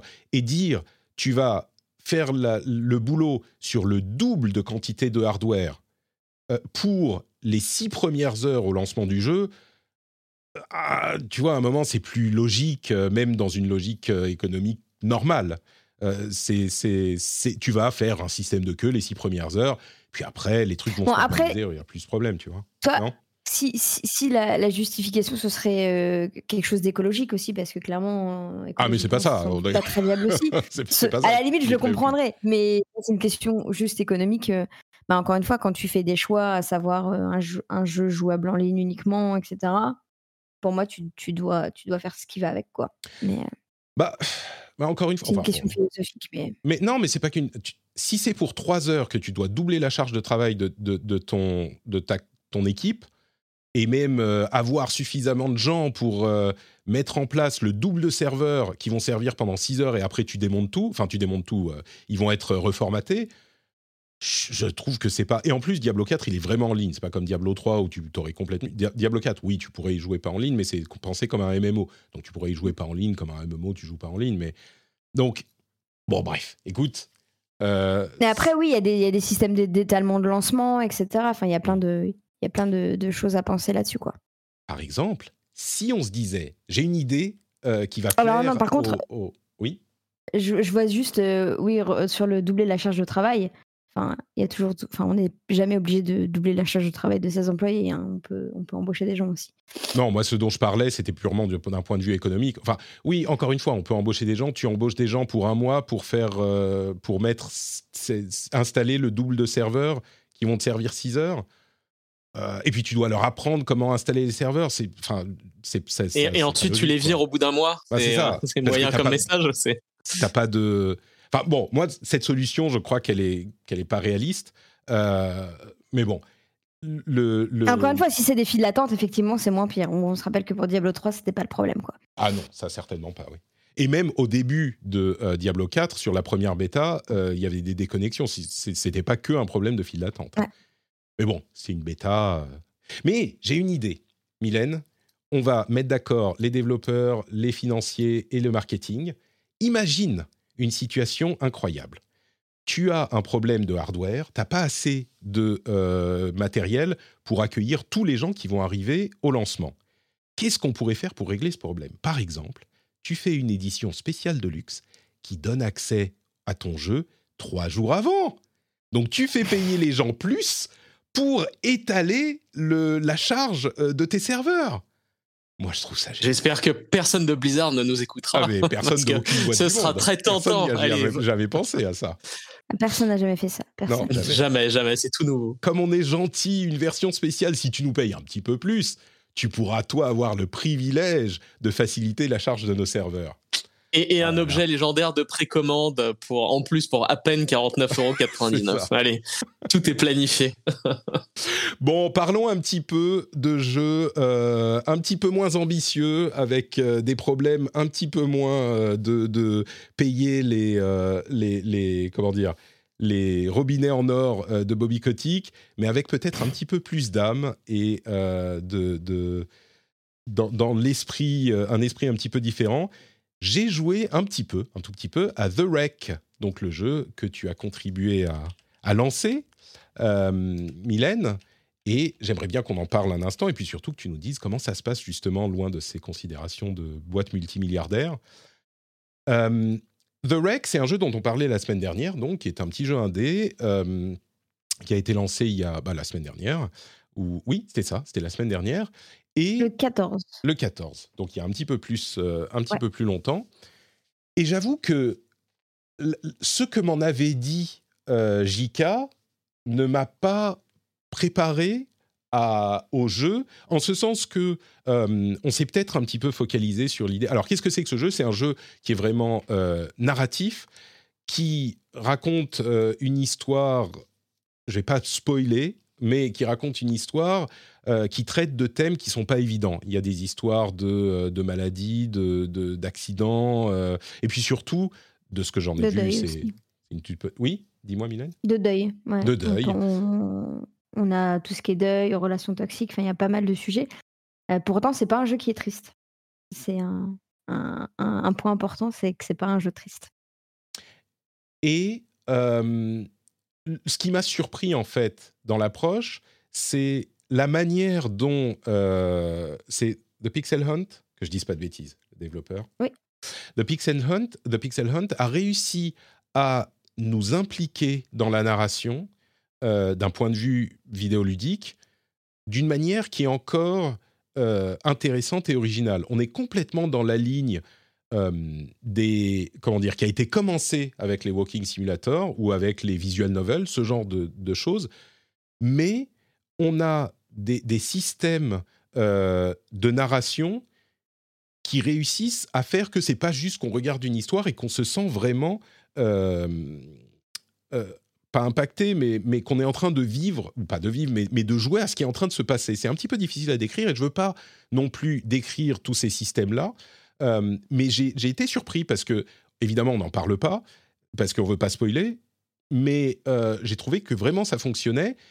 Et c'est pas juste la narration qui est intéressante et les thèmes qui sont développés qui sont pas hyper euh, communs, mais en plus, effectivement, cette, euh, cette manière d'utiliser la, la technique vidéoludique pour vous impliquer dans, dans le, le récit qui est fait. Donc j'ai été... gros, ouais, euh, enfin, là, je, je peux quand même en parler, même si, enfin, sans spoiler, tu vois, en gros, il y a deux grandes parties interactives. La première où, pendant les phases de dialogue, etc., on va bien entendu choisir des, phases de dialogue, mais aussi pouvoir interagir avec les pensées de Junon, donc l'héroïne, que ce soit en dirigeant ses pensées, avec des mots qui apparaissent autour d'elle, mais aussi avec des développer euh, des- certaines pensées parce qu'elles se parlent. En fait, il y a toute une partie, une grosse partie du jeu où en fait Junon se pa- parle dans sa tête, un peu qu'à la manière d'un Fleabag euh, pour ceux qui ont, qui ont vu la série. Excellente série. Et en gros, on va, on va pouvoir choisir euh, si elle, dans, le- dans la même phrase, elle va parler de euh, tristesse et de cynisme, ben on va pouvoir choisir est-ce qu'on veut développer le côté cynisme ou le côté ou le deuxième. Et en fait, ça va débloquer différentes lignes de dialogue. Et la deuxième partie interactivité, c'est vraiment aller dans les souvenirs de Junon. On a plusieurs phases où on est dans un souvenir et on avance et on recule le temps pour fouiller les souvenirs en fait, à la recherche de, de- de clés qui nous font avancer. Donc ça, c'est les deux grosses euh, interactivités qu'on retrouve dans le jeu. Et, et ce qu'on ne, ne perçoit pas quand c'est décrit comme ça, c'est la manière dont euh, c'est implémenté au niveau, je sais pas, au niveau interface, au niveau style, euh, Ouais. Qui m'a qui m'a vraiment parlé quoi. C'est, on pourrait dire oh, ok donc ligne de dialogue machin, tu choisis ici. Est-ce que tu veux développer le cynisme? Est-ce que tu veux développer Non, Mm. c'est des trucs qui sont implémentés au niveau de l'interface euh, de manière beaucoup plus convaincante que ça. Donc Mm. euh, Ouais, et puis le jeu a beaucoup d'inspiration euh, cinématographique aussi, donc Ouais. la mise en scène est très importante dans le ressenti qu'on va avoir. Un gros travail là-dessus sur, les, sur tout ce qui est caméra, direction artistique. Donc euh, c'est sûr que sans y jouer, c'est plus compliqué euh, de se projeter là-dessus. Ouais. Et, et du coup, et moi qui ai, euh, qui, qui ai donc des, des expériences un petit peu traumatiques des sujets dont il parle, sur la première heure en tout cas, ça m'a pas. Ça, ça va, c'était gérable. Et donc, ça, ça fait écho à ce que disait JK la, semaine dernière. Alors, effectivement, il faut pas non plus. si, si on est particulièrement sensible à ce genre de choses, il faut peut-être éviter. Mais par contre, euh, c'est pas non plus violent comme euh, confrontation à ces sujets. En tout cas, à ce stade, ça devient peut-être différent après. Donc, euh, pour moi, en tout cas, c'est. Non, mais le but, c'est pas d'avoir un jeu, comme je dis, ni un jeu qui est triste, etc. Euh, moi, je suis assez épatée des retours qu'on a. On a pas mal de gens qui disent Ah, ben. euh, notamment de créateurs et créatrices de contenu qui dit que les viewers se sont vachement impliqués dedans, que ça a des fois libéré la parole sur certains sujets. Mm. Euh, Enfin, c'est assez intéressant là-dessus. Et justement, euh, je suis curieux de savoir du coup, si on sort du côté euh, purement jeu vidéoludique, ce qu'on disait tout à l'heure, toi, euh, tu as du coup des relations avec différents développeurs pour le boulot. Comment ça se passe l'approche d'un... Enfin, c'est eux qui sont venus te chercher pour faire parler du jeu, pour faire connaître le jeu? Est-ce que c'est toi qui est allé les, qui a vu le jeu et, qui- et tu t'es dit c'est pile le genre de... Parce qu'on est... C'est évident, mais on est super loin des méga grosses productions dont, dont on parlait tout à l'heure. Tu t'es dit, bon, ça c'est mon genre de truc, euh, faut que je bosse avec eux, il faut qu'on fasse, euh, faut que je sois impliqué dans ce truc. Comment ça s'est passé la, la, la relation Bah, moi, je, je connais Florent, du coup, qui gère Pixelland parce que j'avais joué à Bury Me My Love, donc en termes à mon amour, euh, leur, un des, un des jeux qu'ils ont produits. Et puis, bah, le monde du jeu vidéo, hein, c'est un monde petit, donc on se rencontre aux événements, etc.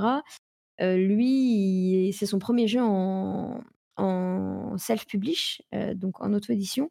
C'est-à-dire qu'il n'y a pas d'éditeur derrière qui a financé le jeu et qui s'occupe de toute la partie marketing, etc. Donc il fait ça tout seul. Donc il cherchait de l'aide là-dessus. Et puis naturellement, on a discuté parce qu'on se connaît. Et moi, le, moi j'adore les, jeux narratifs. J'aime plein de types de jeux. hein. Je suis très jeu stratégique, base building, etc. Mais j'adore aussi les jeux narratifs. Donc j'avais très envie trop- de travailler sur le jeu. Et donc euh, depuis novembre, je crois, on s'est dit bah let's go, on va bosser ensemble. Ça s'est fait comme ça. C'est donc ça a commencé à peu près en novembre. C'est pas méga long. euh, ça fait ça fait trois mois à peu près, un petit peu plus. Euh, 5. cin- Ouais. Cinq mois. Ah oui, novembre, décembre, janvier, février, mars. Euh, c'est compliqué de faire parler. Je te pose la question de but en blanc. C'est compliqué de faire parler d'un d'un jeu indé quand on, appro- on approche d'une période. euh, bon, peut-être que tu t'es dit, euh, faut peut-être pas le sortir en mai ou en juin vu les gros trucs qui sortent, ou peut-être que c'est tellement parallèle que ça a rien à voir. Comment tu fais pour euh, faire parler d'un jeu qui est plus modeste euh, que, que, que les grosses sorties? Tu vas voir les. Après- Ouais, dis-moi. Bah, en fait, ça dépend beaucoup du jeu. Euh, The Reg, c'est un jeu qui, comme on le disait, euh, qui est un jeu qui parle de deuil, de sororité, de parentalité. Donc, c'est un jeu qui est très press-friendly, si je puis dire. C'est-à-dire qu'on sait que c'est des sujets, des thèmes, une réelle qui va intéresser les journalistes. Et clairement, on l'a vu, hein, on a eu des Ah oui, mais articles, rien que ça, je suis, ça me surprend, tu vois.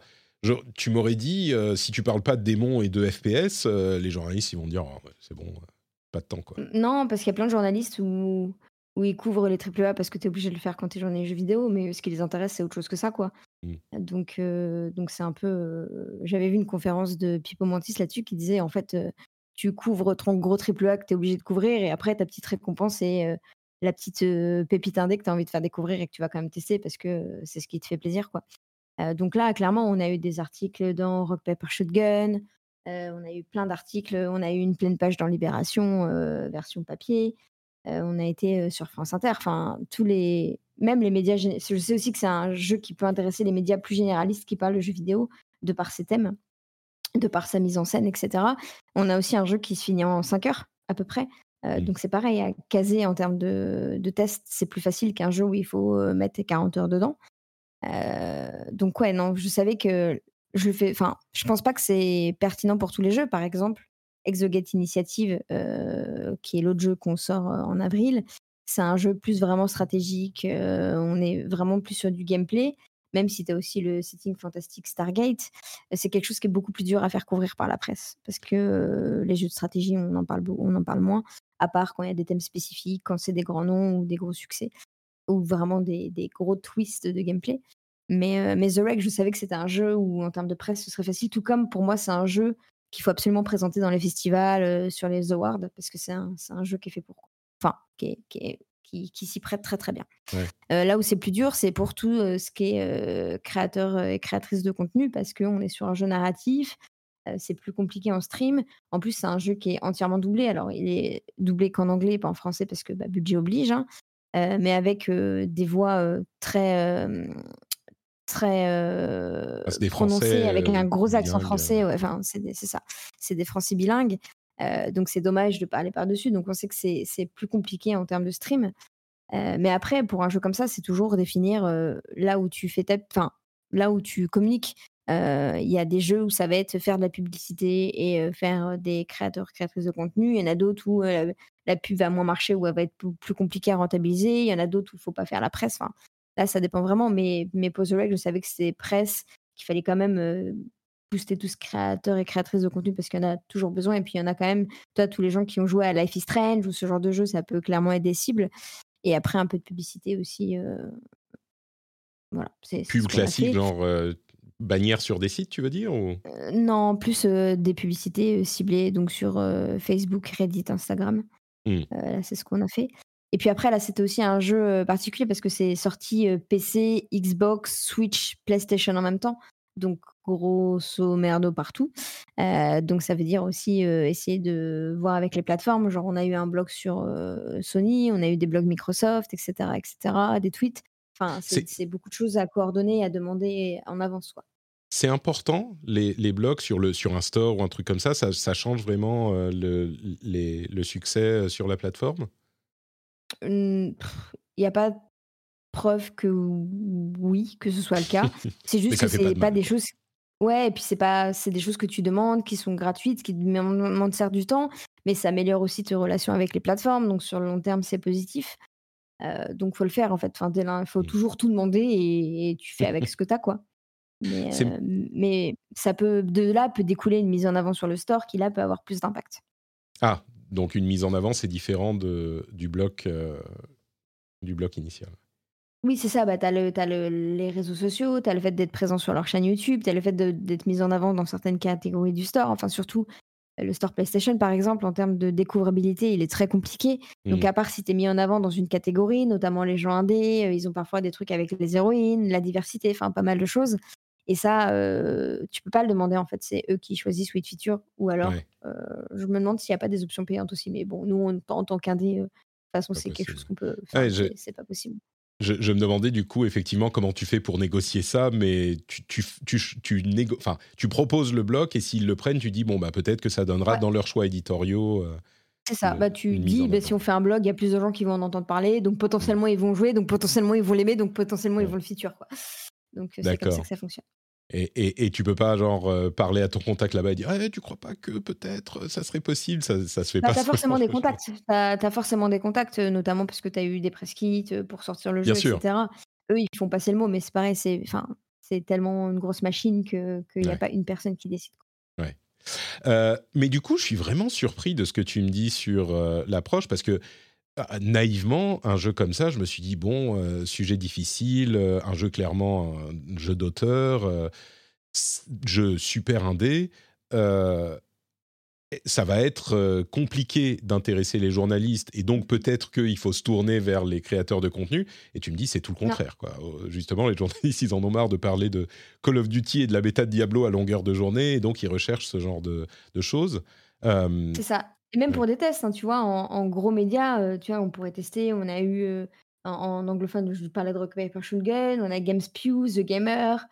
Euh, en, en France, on a eu des Numérama, du Game Cult, Canard PC, enfin, tu vois, même qui ont fait des tests, quoi. Donc, même pas que en parler. Donc, ouais, ouais, c'est enfin, c'est aussi des mises en avant de choses un peu différentes qu'attendent certains médias. Alors, certes, pas tous, mais, mais oui, non, enfin, pour moi, effectivement, c'est un... Et puis, c'est un jeu qui, qui a une histoire particulière. hein. On sait qu'il a été, enfin, il a été créé parce que Florent, justement, euh, a eu un accident de voiture avec sa fille à l'arrière, donc qui n'était pas grave et tout. Euh, sa fille s'est même pas réveillée de sa sieste. Mais, euh, mais où quand même la voiture était dans un sale état et lui, euh, comme il disait, il a, il a vu sa vie défiler devant ses yeux avec des espèces de flashs un peu, un peu durs à comprendre. Et ça lui a dit, bah, ça ferait une super idée de jeu, quoi. Mm. Et, et le jeu est né comme ça. Donc c'est pareil, c'est des histoires qui sont intéressantes et la presse, euh, ce qui fonctionne, c'est aussi d'arriver avec des histoires. Hmm. Donc tu leur dis carrément, euh, c'est-à-dire que t'envoies, bon, c'est des gens que tu connais, j'imagine. Tu passes des coups de fil, t'envoies des mails en disant et d'ailleurs euh, ce jeu a comme origine l'accident de voiture de trucs et machin. tu, tu, tu fais ça ou tu Alors, moi, je passe pas par téléphone parce que je déteste ça. d'accord Euh, moi, je fais que par mail. Et là, globalement, c'est un jeu euh, rien qu'avec, j'ai pas eu trop besoin d'aller chercher les journalistes. C'est-à-dire que rien qu'en envoyant les communiqués de presse, donc moi je fais vraiment que la France, hein, puisque c'est les gens que je connais, rien qu'en envoyant un communiqué de presse, j'ai eu, je sais pas, 33 demandes de, de clés sans moi-même aller chercher des gens. Il y a des gens que j'allais chercher en mode, bah ça je sais que ça peut totalement être sa cam et j'ai pas de réponse, donc peut-être que le mail a été oublié. Mm. Mais, euh, mais oui, pour euh, l'accident de voiture, je crois qu'on l'a mis dans une des citations d'un communiqué de presse avec euh, simplement Florent qui, qui explique l'origine du jeu. Quoi. Hmm, Il y, a eu, il y a eu des articles aussi, notamment un média, euh, parce que Florent est localisé, je crois, vers, dans l'ouest de la France. Et il y a un média local qui avait, qui avait fait un article justement là-dessus sur euh, bah, comment un accident de voiture a, a donné l'idée d'un jeu. Moi, j'ai euh, tout à coup une idée de jeu. Il y a beaucoup de game dev simulator, machin. Moi, je pense qu'il faudrait faire un game PR simulator. Tu envoies tous tes mails et tu essayes de voir combien de réponses tu as. Eh ben écoute, ouais, c'est sûr que c'est toujours savoir. euh, là, sur The Rec, euh, un des choses qui est, enfin, une des choses qui était très importante, c'était bah, mettre en avant les thèmes, mais aussi utiliser des références. Euh, par exemple, euh, nous, on parlait de Fleabag, de Marriage Story, de Life is Strange. Euh, mettre aussi en avant que c'était pas un jeu qui était triste. euh, c'est un Mm. jeu qui aborde des thèmes durs, mais qui fait passer euh, du rire aux larmes, etc. Donc, euh, c'était vraiment ça qui était important. Et puis, bon, l'autre truc qui a aidé, c'est que Bury Me My Love, euh, Enterrement Mon Amour, avait eu euh, un- une grosse couverture, a été nominé au BAFTA, etc. Donc, ça, c'est pareil, c'est des choses que tu mets en avant et qui sont des gros points forts. Pareil, l'esthétique du jeu, la DA, dès qu'on dès qu'on monte des screenshots, ça donne envie, quoi. Donc, ça, ça aide aussi beaucoup pour, pour la couverture presse. Du coup, bon, on va pas évidemment parler de chiffres, mais qu'est-ce que, quand tu te lances dans un projet comme ça, qu'est-ce que tu considères comme un succès? Est-ce qu'il y a des trucs où tu te dis, euh, Ouah, RPS, Rock Paper Shotgun, ça y est, euh, super, on a eu un article là-dessus, euh, ça nous donne de la, de la visibilité, mais qu'est- qu'est-ce que tu considères comme des succès? Et, est-ce que là, sur The Rec, euh, tu penses que euh, ça s'est bien passé au final? Il y a plein d'indicateurs, mais effectivement, au niveau presse, par exemple, ça s'est extrêmement bien passé. Et bon, là, Mm. le défi, ce serait de réussir à avoir une note métacritique parce que quand tu as plein de plateformes différentes, tout le monde ne fait pas des notes sur euh, la même plateforme. Ce qui fait que tu as assez de notes pour avoir un métacritique, mais pas assez centralisé sur la même plateforme. Euh, donc, parce que, parce que le le métacritique, je pense pas que ce soit un gros argument de vente. Euh, par contre, quand tu es un développeur, de pouvoir aller euh, me- mettre en avant ton jeu précédent auprès d'un éditeur ou un fonds d'investissement, dire euh, que ton jeu a eu tel score sur Metacritic quand c'est un bon score, c'est quand même important. Mm. Donc là, mon objectif, ce serait ça. Et après, c'est combien si t'as de Il faut combien pour une plateforme Quatre. spécifique? Quatre notes. Quatre notes, d'accord. Ouais. Et Euh, sachant qu'il y a des plateformes genre Rocket Paper Shotgun qui ne comptent pas vu qu'ils ne donnent pas de notes. Euh, donc, donc ouais, c'est, c'est, enfin, il faut les centraliser parce que là, on a des revues sur PC, des revues sur Xbox, des revues sur Switch, des revues sur PlayStation 5. Donc, donc ouais, il faut essayer de, réussir à, avoir suffisamment de médias pour que, pour avoir une note. Et après, vu que la presse a bien marché, on peut aussi, on peut aussi se dire que on pourra présenter le jeu à des BAFTA ou ce genre de choses. Ça aide d'avoir un, jeu qui a été connu. Pareil, là, le jeu, il avait été nominé en mention honorable sur la partie narration à l'IGF, mais c'était avant sa sortie. Mm. Donc on sait aussi que maintenant que les gens en ont entendu parler, ça sera sans doute plus simple pour l'année prochaine. Euh, après, le succès, enfin l'objectif, c'est toujours euh, d'avoir un jeu qui se rentabilise en fait, qui, qui rapporte plus d'argent euh, qu'il en a coûté. Et ça, je pourrais pas en parler puisque c'est pas sûr. de mon côté à moi, c'est plus du côté des développeurs. Mais pour moi, c'est l'objectif, c'est toujours ça.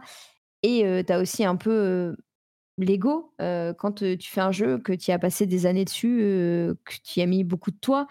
Euh, là, c'est le cas notamment pour Florent et Coralie qui ont écrit, mais aussi pour tous ceux qui ont fait la direction artistique, le game Mm. design, bosser sur les caméras. Bah, c'est quand même très valorisant d'avoir d'avoir des quotes. Enfin, on a eu les, les articles sont quand même en majorité vraiment très très bons avec des très très bons retours. L'article du Canard PC par exemple est vraiment excellent. Il y a eu même, alors, je sais plus quelle était la citation ex- exacte, mais je crois que c'est dans l'article de Rock Paper Shotgun où il y a toute une partie qui dit euh, bah pour moi euh, si on devrait citer un exemple du jeu du réel, ce serait pas euh, ce serait pas David Cage, ce serait The Wreck, tu vois. Euh, Enfin, des trucs où tu es associé à des grands noms, bon, peu importe l'opinion que tu en as, mais c'est quand même très valorisant. Quoi. Je comprends. Bah, écoute, merci d'avoir partagé ce petit retour d'expérience de ce côté de l'industrie qui est peut-être un rien. peu moins, dont on parle un petit peu moins. Euh, et, et, du coup, bah, ça m'a appris beaucoup de choses et contredit mes, mes a priori. Merci beaucoup. Et puis, bah, on souhaite à The Rec une, une carrière longue et pleine de succès. Euh, on rappelle donc The Wreck, pour ceux qui ne savent pas, c'est euh, l'accident, on va dire en, en anglais, euh, mais ça s'appelle The Wreck, W-R-E-C-K. Et bon, bah, du coup, on a passé beaucoup de temps sur tout ça. Je vais juste dire un mot sur ma euh, 3DS, la suite de l'aventure de la 3DS. Euh, la semaine dernière, je vous disais que j'ai essayé de, de la rallumer et qu'elle ne marchait pas, et que j'avais donc commandé une euh, batterie dans l'espoir que ça soit ça le problème. Eh ben, c'était ça le problème et elle marche. Applaudissements, s'il vous plaît. Merci. Euh, et du coup, j'ai rallumé ma console, j'ai pu euh, télécharger les jeux que j'avais achetés sur le store qui ferme, euh, que d'ailleurs Nintendo a laissé, a réactivé, parce qu'il l'avait fermé quelques heures avant la fermeture prévue. Ils l'ont réactivé pour quelques jours, genre jusqu'au 3 avril, je crois. Donc 3-4 jours. Vous pouvez aller acheter les jeux que vous avez ratés, que vous avez ratés et qui- qui- qu'il ne faut pas rater. Moi, j'en ai racheté, j'en ai acheté quelques-uns. Je ne sais pas si ça me servira à quelque chose. Dany, tu es allé acheter tous les jeux de la 3DS qui te manquaient? Non, mais j'en avais déjà beaucoup euh, de par mes vieux contacts chez Nintendo et euh, j'avais déjà acheté à l'époque ce qui me tentait, qui n'était jamais sorti en cartouche, euh, quelques ovnis type euh, Code of Princess par exemple, ou euh, voilà, les, toutes les vieilleries, donc moi ça va. J'ai s'il faut. Oui, pardon. Et s'il faut? J'ai ce qu'il faut, c'est tout. T'as ce qu'il faut, d'accord. Euh, Mylène, t'as encore le temps d'aller acheter des jeux 3DS jusqu'au 3 avril. Ouais, mais je, moi, je t'avoue que le dernier jeu C'est pas ton 3DS que j'ai acheté, c'est Nintendogs en cartouche pour ma belle-fille. Mais voilà. Et justement, le garder pour l'éternité. Euh, en tout cas, bon, je ne sais pas si je jouerai beaucoup aux jeux que j'ai achetés, mais par contre, la 3DS, quelle console cool, franchement. Le, le truc qui m'a choqué et que j'avais oublié, c'était il n'y a pas si longtemps, hein, c'était 2017. On jouait encore à la 3DS en 2017, avant la sortie de la Switch. Le La truc que j'avais Et oublié, le poids. C'est agréable, ouais. Exactement. Exactement. Elle est minuscule, cette console. Elle est toute mignonne. Euh, elle a une autonomie qui est quand même euh, correcte. Et, et la taille et le poids, mais c'est une vraie console portable, quoi. Moi, je- franchement. Mais dans ta euh, poche, ça fait la taille d'un téléphone en fait. mais Et, voilà. et- et tu vois, je la trouve même un peu grosse. Et en fait, je me souviens avec euh, nostalgie de la Game Boy Advance SP qui était, euh, elle tenait dans une poche arrière de jean Mm. Ça, avec ouais. beaucoup de marge. Et je regrette un peu, enfin, ce que j'aime le moins dans la Switch, c'est vraiment son format. Je la trouve lourde Ah euh, et pas très, euh, pas très agréable à, à utiliser en mode nomade. C'est exactement euh, un truc qui pourrait corriger avec la Switch 2. Si elle est aussi puissante, vous, vous entendez les guillemets, euh, ça serait frustrant, mais peut-être que... euh, La, moitié du poids aussi puissante, Voilà, j'achète hein, direct. C'est ça, exactement. C'est si elle est, si elle fait la taille d'une 3DS, pourquoi pas. Bon, et ben écoutez, on arrive au bout des jeux auxquels on a joué en ce- euh, ces derniers temps et on va parler du reste de l'actu en quelques minutes. Euh, D'abord, le 3, il n'en reste pas grand-chose. hein. Euh, en gros, personne n'y va. Ce qui est en train de se passer, c'est que tous les développeurs et les constructeurs sont en train d'annoncer on aura une conférence euh, à la période de l'E3, mais on va pas aller à l'E3. Donc, ils seront pas présents pour la conférence d'ouverture, ni sur le show floor. Euh, à tel point, enfin, le dernier à avoir annoncé ça, c'est Ubisoft. Euh, Il y a Sega qui, a priori, euh, ne- qui, n'y sera pas. On sait que Sony, euh, ça faisait quelques années. Microsoft n'y sera pas, ça c'est une grosse perte. Évidemment, Nintendo n'y sera pas. Enfin, en gros, on arrive à un moment où on se dit, mais le 3 va pas se faire. C'est juste pas possible, quoi. On voit pas comment le 3 peut se faire. Je sais plus comment ils s'appelaient, ceux qui organisaient le, truc, Pop, je sais plus, qui, organisaient PAX East, qui était super, bah, ils se sont barrés aussi. Euh, en gros, les développeurs disaient, mais les années précédentes, 4-5 mois avant, on savait, ce qui allait se passer. euh, ce qui allait se passer. Là, on n'a aucune visibilité. Donc, au bout d'un moment, il faut allouer nos budgets, faut qu'on... Donc, euh, bon, on dit non, quoi. Donc, le 3, a priori, on serait pas surpris qu'il soit annulé, c'est pas encore sûr, mais on serait pas surpris. Et dans le même temps, évidemment, Jeff Keighley fait des petits sourires euh, discrets, genre euh, le, Summer of Games, euh, le 8 juin, on aura notre conf d'ouverture, ça va être super sympa. Et en plus, on a le Days of Play, un truc juste pour la presse, vous pouvez venir si vous voulez ou pas, machin, c'est beaucoup plus modeste. Donc en gros, le 3 2023, euh, ça sent un peu le roussi, quoi. il y aura quand même le 3. Le 3, c'est devenu une légende, tu vois, c'est le nom. On s'en fout de si le 3, le vrai, existe ou pas. Mais prédiction, Dany, est-ce que le 3 s'annule ou pas d'ici à juin? Uh, euh, je sais pas, tu vois, je regarde le 3, c'est un événement qui coûte extrêmement cher aux entreprises qui participent. Enfin, tu sais, quand tu as des stands Ah à bah là, il y a plusieurs millions de dollars, Il n'y en a plus, donc il y en a plus, donc tu vois, c'est ça. Et, et, et sur un salon, en fait, où il y avait à peine 70 000 euh, visiteurs euh, pour les, les, bonnes, les, bonnes, les bonnes années, euh, c'est quand même tout petit. Donc je pense qu'à mon avis, le 3, à moins qu'ils arrivent à, à rectifier le tir, à trouver une formule qui marche Pas un moi, peu mieux online, etc., c'est le- c'est la saison de sapin, quoi. Ah oui, le 3, c'est le problème, c'est que c'est un événement physique. Euh, c'est ça qui, qui fait son intérêt. Ils auraient dû orienter euh, en, en numérique euh, d'une manière euh, ou d'une autre. Mylène, tu le vois se tenir le 3 là ou tu, tu fais Absolument pas. Ou alors, si c'est s'il semble, un- enfin, s'il y a un truc qui se tient, ce sera pas le 3, rien que parce que Ouais. vu ceux qui sont absents, ça n'a rien d'un E3 en fait. Après, Ouais. il y aura sans doute toutes les confs, euh, toutes les confs à la même période. Donc au final, si toutes les confs existent et l'événement physique n'existe pas, est-ce que c'est quand même un E3 Est-ce Enfin, que Pour la euh, majorité des gens, ce sera la même chose en fait. co- comme on dit, est-ce qu'un arbre entend les gens pleurer dans la forêt s'il y a personne? Je crois que c'est c'est ça là. On- on Mais, en plus, tu vois, le, tu, tu vois le, le- planifier un événement physique, ça prend plusieurs mois euh, de travail, tu vois, pour avoir un stand, la présence, les gens, etc. Planifier un événement online, ça demande quand même moins de, de temps et de ressources, mais c'est quand même long, donc euh, c'est surprenant que il n'y ait pas beaucoup d'informations pour l'instant là-dessus. Ah ouais. c'est inquiétant. Euh, à la limite, peut-être qu'ils pourraient faire un truc genre uniquement trade, genre un salon business avec euh, même pas de, journalistes du tout, mais juste parce que c'était ça l'important. Mais si t'as pas de raison d'y aller pour ton, ton, montrer tes jeux, est-ce que tu vas y aller juste pour le business? Bon, bref, on verra. On, en- aura l'occasion d'en reparler. J'aime beaucoup ce que dit euh, la chatroom. Euh, Jeff Kelly euh, qui se ramène avec les clous du cercueil, mais complètement. Lui, il, est- il arrive, il est pac, pac, pac. Ah, mais c'est comme c'est dommage, vraiment. Bref, son hold-up de l'E3 a l'air de se concrétiser euh, très très fort de sa part, le, monsieur Killy.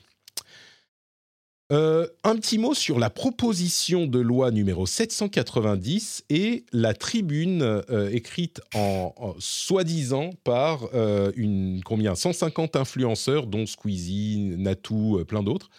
En fait, c'est une, une proposition de loi qui vise à euh, corriger les dérives des influenceurs et notamment des euh, problèmes de promotion de choses comme de la chirurgie esthétique, euh, des, suppléments euh, alimentaires qui sont euh, pas tout à fait pas tout à fait légaux, ce genre de choses. Et il y a une tribune lunaire qui est sortie au cours de la semaine dernière, dans laquelle 150 influenceurs dénonçaient cette euh, tribune et euh, disaient que on les, on- il fallait protéger l'économie des influenceurs qui fait avancer la France, machin. Et quand on voit, on met ça en parallèle à la loi qui disait, euh, dans la tribune, il dénonçait la loi, il disait on va nous couper euh, nos moyens de travail, etc. Quand on met ça en parallèle avec la loi qui vraiment, pour le coup, tout le monde est d'accord pour dire que ça, euh, c'est prévu pour euh, contrer les dérives du truc, c'était complètement lunaire. Et il s'est trouvé dans un retournement digne C'est la suite qui est encore plus drôle. Mais tous, enfin tous les plus gros en tout cas, ont commencé à dire euh, mais mais non, mais attends, moi j'ai pas signé ça, j'ai donné un vague accord de principe et on me devait me donner plus d'infos et j'ai pas eu plus d'infos, mais j'ai jamais donné mon accord et enfin tous les plus gros, les Squeezie, les machins, ils ont dit non non et puis enfin j'aurais dû plus plus faire attention à ce qu'on n'utilise pas ma signature, mais clairement et du coup alors ça venait des agences euh, d'influenceurs et je ne serais pas surpris qu'il y en ait quelques-unes qui les faites. euh. Mais le truc c'est que ça protège des modèles que ces gros-là n'ont même pas vraiment utilisé. Les Squeezie, il n'est jamais allé faire de la pub pour de la chirurgie esthétique, que je sache. Donc, euh, c'est vraiment une opération qui s'est passée, qui, démontre en fait le fait que cette industrie est encore très jeune et très amateur. Euh, et ça, enfin, ça aurait jamais dû se passer, mais c'était. Si vous en avez entendu parler, ils ont tous dit non, non, non. Moi, cette loi, elle est très bien. Euh, je ne veux pas que mon nom soit associé à cette tribune. Donc, merci, au revoir.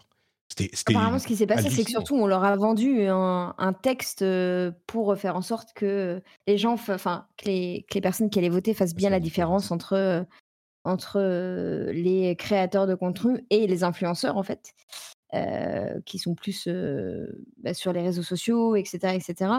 Et euh, ils ont donné leur accord de principe. Mm. Mais ils ont jamais signé, quoi. Mais enfin, toute l'ironie du truc, c'est on est là, on dénonce, on dénonce, on, fait plus sérieux, euh, on fait attention à ce qu'on fait, etc. Et ils se retrouvent tous à signer un truc qu'ils n'ont même pas lu. Enfin, l'ironie du truc est quand même assez ouf. Et le, plus drôle, c'est aussi derrière la réaction de Lumic, qui a, qui a publié un communiqué en mode Nous regrettons que la tribune euh, euh, ait été mal perçue. Ça avait pour objectif de raconter ce qu'est le métier, de soutenir l'initiative de, de régulation, mais faire juste attention à la manière dont ça serait fait. Enfin, oui, encore le ah non mais c'est pas c'est pas c'est pas nous, c'est vous quoi. Enfin. Mmh. C'était assez assez assez lunaire comme je disais. Euh, quoi d'autre? Quelques petites news. Alors il y a Donjons et Dragons qui arrive dans Minecraft. Euh, c'est plutôt original, c'est marrant comme, euh, comme idée. Ça sera un DLC pour Minecraft dans lequel on va avoir des, des beholders, enfin des trucs, on va vivre une aventure de Donjons et Dragons dans Minecraft. Je trouve ça tout à fait adapté. Danny va se jeter, se jeter dessus. Minecraft et les sandbox games. Euh, non, mais là, c'est une, aventure Donjons et Dragons. T'as un château, oh, t'as ah bah, des, trolls. C'est fou. Il y a même un beholder. Ça a l'air magnifique. Ça a l'air magnifique. Witchfire, si vous n'avez pas euh, suivi un petit peu ce jeu, moi je, suis assez curieux de voir ce qu'il va donner. C'est un petit peu dans le genre de Painkiller, mais il y a une, vidéo qui montre le système de magie euh, qui est aussi important que les armes et la manière dont euh, certains sorts peuvent influencer les autres. Le feu fait des dégâts sur le temps et si tu fais ensuite des éclairs, bah, ça va diffuser les dégâts de feu à tous les ennemis. Painkiller, moi j'adorais à l'époque, et Witchfire, je l'attends avec, avec un petit peu d'impatience, on va dire. Painkiller, c'est pas un, FPS il y a genre 20 euh, ans euh, Ah oui. Ouais, d'accord, je m'en souviens vaguement, il était sympa. Mais ouais, ça remonte. Il faudrait que je revoie une ou deux vidéos dessus parce que ça, ça date. Ouais, ouais, FPS bien à l'ancienne, et là, c'est complètement l'héritier. Je me demande s'il y a. Mais... Ça, doit être des Polonais. Je sais pas si c'est des Polonais ou Witchfire, mais c'est eux qui font ce genre de jeu. Ils sont super doués pour ça, ils adorent. Et euh, je serais pas surpris qu'ils soient polonais. Bref. Euh, tac, tac, tac. Genshin Impact, vous connaissez? Ben Honkai, merde, Honkai Rail, Honkai, comment il s'appelle? Honkai Star Rail, c'est ça? Euh, c'est le prochain jeu de Hoyoverse et il sort en avril. Je ne savais pas si on avait une date avant, mais il sort en avril. Est-ce que Hoyoverse peut faire vivre deux jeux à la Genshin Impact en même temps? Ça ressemble énormément. Alors, c'est pas le même type de gameplay. Et en plus, ça sort en avril, juste avant la déferlante. Bon, c'est peut-être pas le même type de public, mais euh, c'est très joli mais je suis curieux qu'il euh, sorte à ce moment et de cette manière. On, testera peut-être. Tekken 8, on n'a plus beaucoup de temps malheureusement pour parler de Tekken 8. Euh, je suis sûr que... Ça mérite un épisode spécial vu ton amour du jeu de toute façon. Écoute, entre Street Fighter et Tekken, euh, il y a plusieurs créateurs de contenu qui ont eu l'opportunité de passer quelques heures dessus, dont Kayane, qui nous a fait une belle vidéo sur le sujet. Euh, je suis très, très. Euh, en gros, les choses ont l'air intéressantes. Kayane a quelques reproches à faire euh, que vous pouvez aller voir sur sa vidéo. Mais en gros, vraiment, c'est Tekken 7 avec plein de systèmes en plus qui focalisent le jeu, qui focalisent vers le, l'agressivité. En gros, il y a un, un système qui s'appelle, je sais plus, le Heat Wave, Heat machin, quelque chose. Qui, en gros, on peut déclencher le truc et on a plein de bonus. C'est un buff et le buff continue tant qu'on continue à être agressif. Et il y a plein de systèmes comme ça qui poussent à être agressif. Donc ça a l'air vraiment d'être un, jeu euh, qui est dont, l'orientation est modifiée par, par ces systèmes-là, de manière vraiment à pousser l'agressivité. Je suis très curieux de mettre les mains dessus. Ça risque de pas être pour tout de suite. Euh, j'ai entendu certains dire que pas avant 2024 euh, peut-être. On aura peut-être une annonce à, à l'E3 justement, enfin l'E3 qui n'est pas l'E3 et, ce que disent aussi les gens, c'est qu'il est super beau. Ça se voit pas sur les vidéos en, 1080, euh, mais en 4K, ça se verra. Et j'ai très hâte de mettre les mains dessus en 4K. Ça m'a donné envie de jouer à Tekken 7. Donc peut-être qu'on fera ça en stream après, après le, l'enregistrement. Et d'ailleurs, l'Evo Japan a lieu ce week-end. Si vous cherchez de l'e-sport en, euh, jeu de combat, ce week-end, il y a l'Evo Japan. Vous pouvez vous euh, mettre dessus sur Twitch. Et je crois qu'on arrive au bout des news euh, de cet épisode. On a même parlé de The Last of Us sur PC. ah oui, la fin du deal Game Pass 1 dollar. Vous savez que si vous n'étiez pas abonné au Game Pass, vous pouviez vous abonner pour le premier mois à 1 dollar. Donc ça, c'est terminé. C'est pas tellement important parce que bah, il y a des gens, on peut le refaire, mais c'est juste pour le premier mois. mais ça veut peut-être dire que euh, le deal où on peut convertir notre temps de euh, Live Gold en Game Pass pour deux fois moins cher, du coup, puisque le Live Gold coûte deux fois moins cher que le Game Pass et le temps est, est- converti euh, en mois pour mois, ben peut-être que ça, ça va disparaître aussi. Donc, si j'étais vous, euh, bah, si mon, mon abonnement Game Pass arrive à terme maintenant et que vous voulez continuer à l'utiliser, eh ben, refaites-vous un petit abonnement bientôt, parce que je ne sais pas combien de temps ça continuera cette astuce. Et sur ces bons mots, on arrive à la conclusion de cet épisode. Merci à tous les deux d'avoir été avec moi. Merci Mylène et merci Dany. Avant de se quitter, bien sûr, un petit moment pour vous donner l'occasion de nous dire où on peut vous retrouver. Dany, euh, d'abord, on, on laisse le meilleur pour la fin. Dany, où te retrouve-t-on sur Internet? Eh ben, Twitter en général, @notdani. Comme vous voyez euh, sur la vignette du stream vidéo, euh, ma photo n'a pas changé depuis très très très longtemps. Mais même si je ne poste pas tous les jours, en revanche, je lis euh, le contenu et mon, feed à peu près euh, tous les jours, plusieurs fois par jour. Et donc, s'il y a jamais quoi que ce soit, euh, pinguez-moi, c'est toujours sympa. Et merci de m'avoir invité. Et c'était un plaisir de faire ta rencontre euh, aussi. Euh, Konala. Konala. Oui, voilà, aussi. Konala aussi. les deux voilà. Euh, vous pouvez aller dire à Dany que, que vous trouvez que Patrick est vraiment sensiblement plus beau que lui. Ça, vous pouvez sur Twitter, par exemple. Merci Dany d'avoir été là. Mylène, merci également euh, de nous avoir partagé ton euh, expérience et ton métier, en plus de ton avis éclairé. Est-ce que tu peux nous dire où on peut te retrouver sur Internet?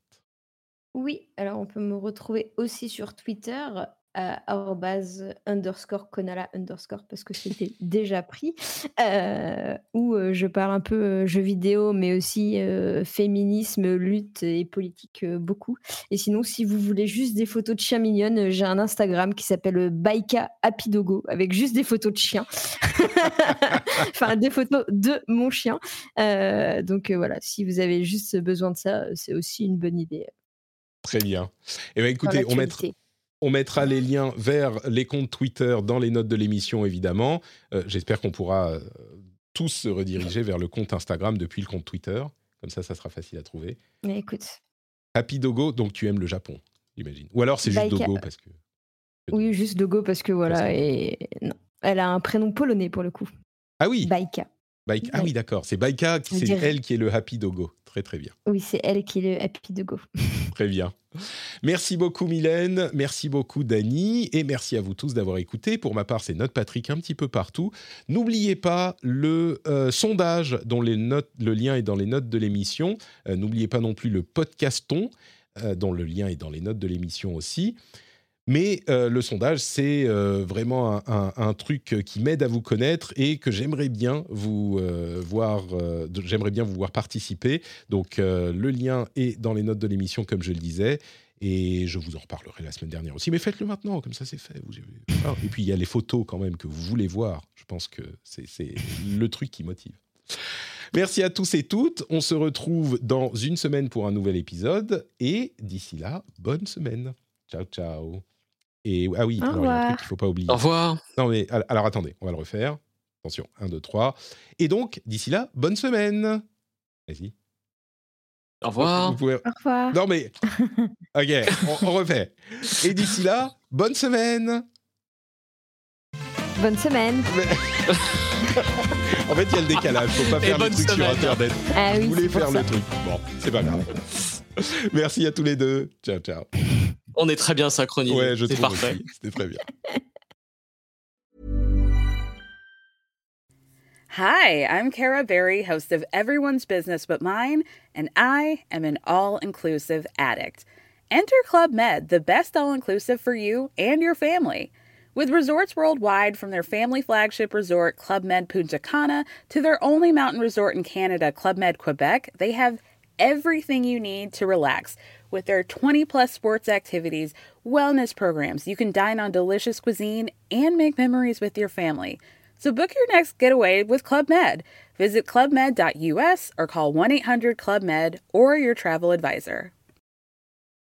Join us today during the Jeep Celebration event. Right now, get 20% below MSRP for an average of 15178 under MSRP on the purchase of a 2023 Jeep Grand Cherokee Overland 4xE or Summit 4xE. Not compatible with lease offers or with any other consumer incentive offers. 15,178 average based on 20% below average MSRP from all 2023 Grand Cherokee Overland 4xE and Summit 4xE models in dealer stock. Residency restrictions apply. Take retail delivery from dealer stock by 4 1. Jeep is a registered trademark.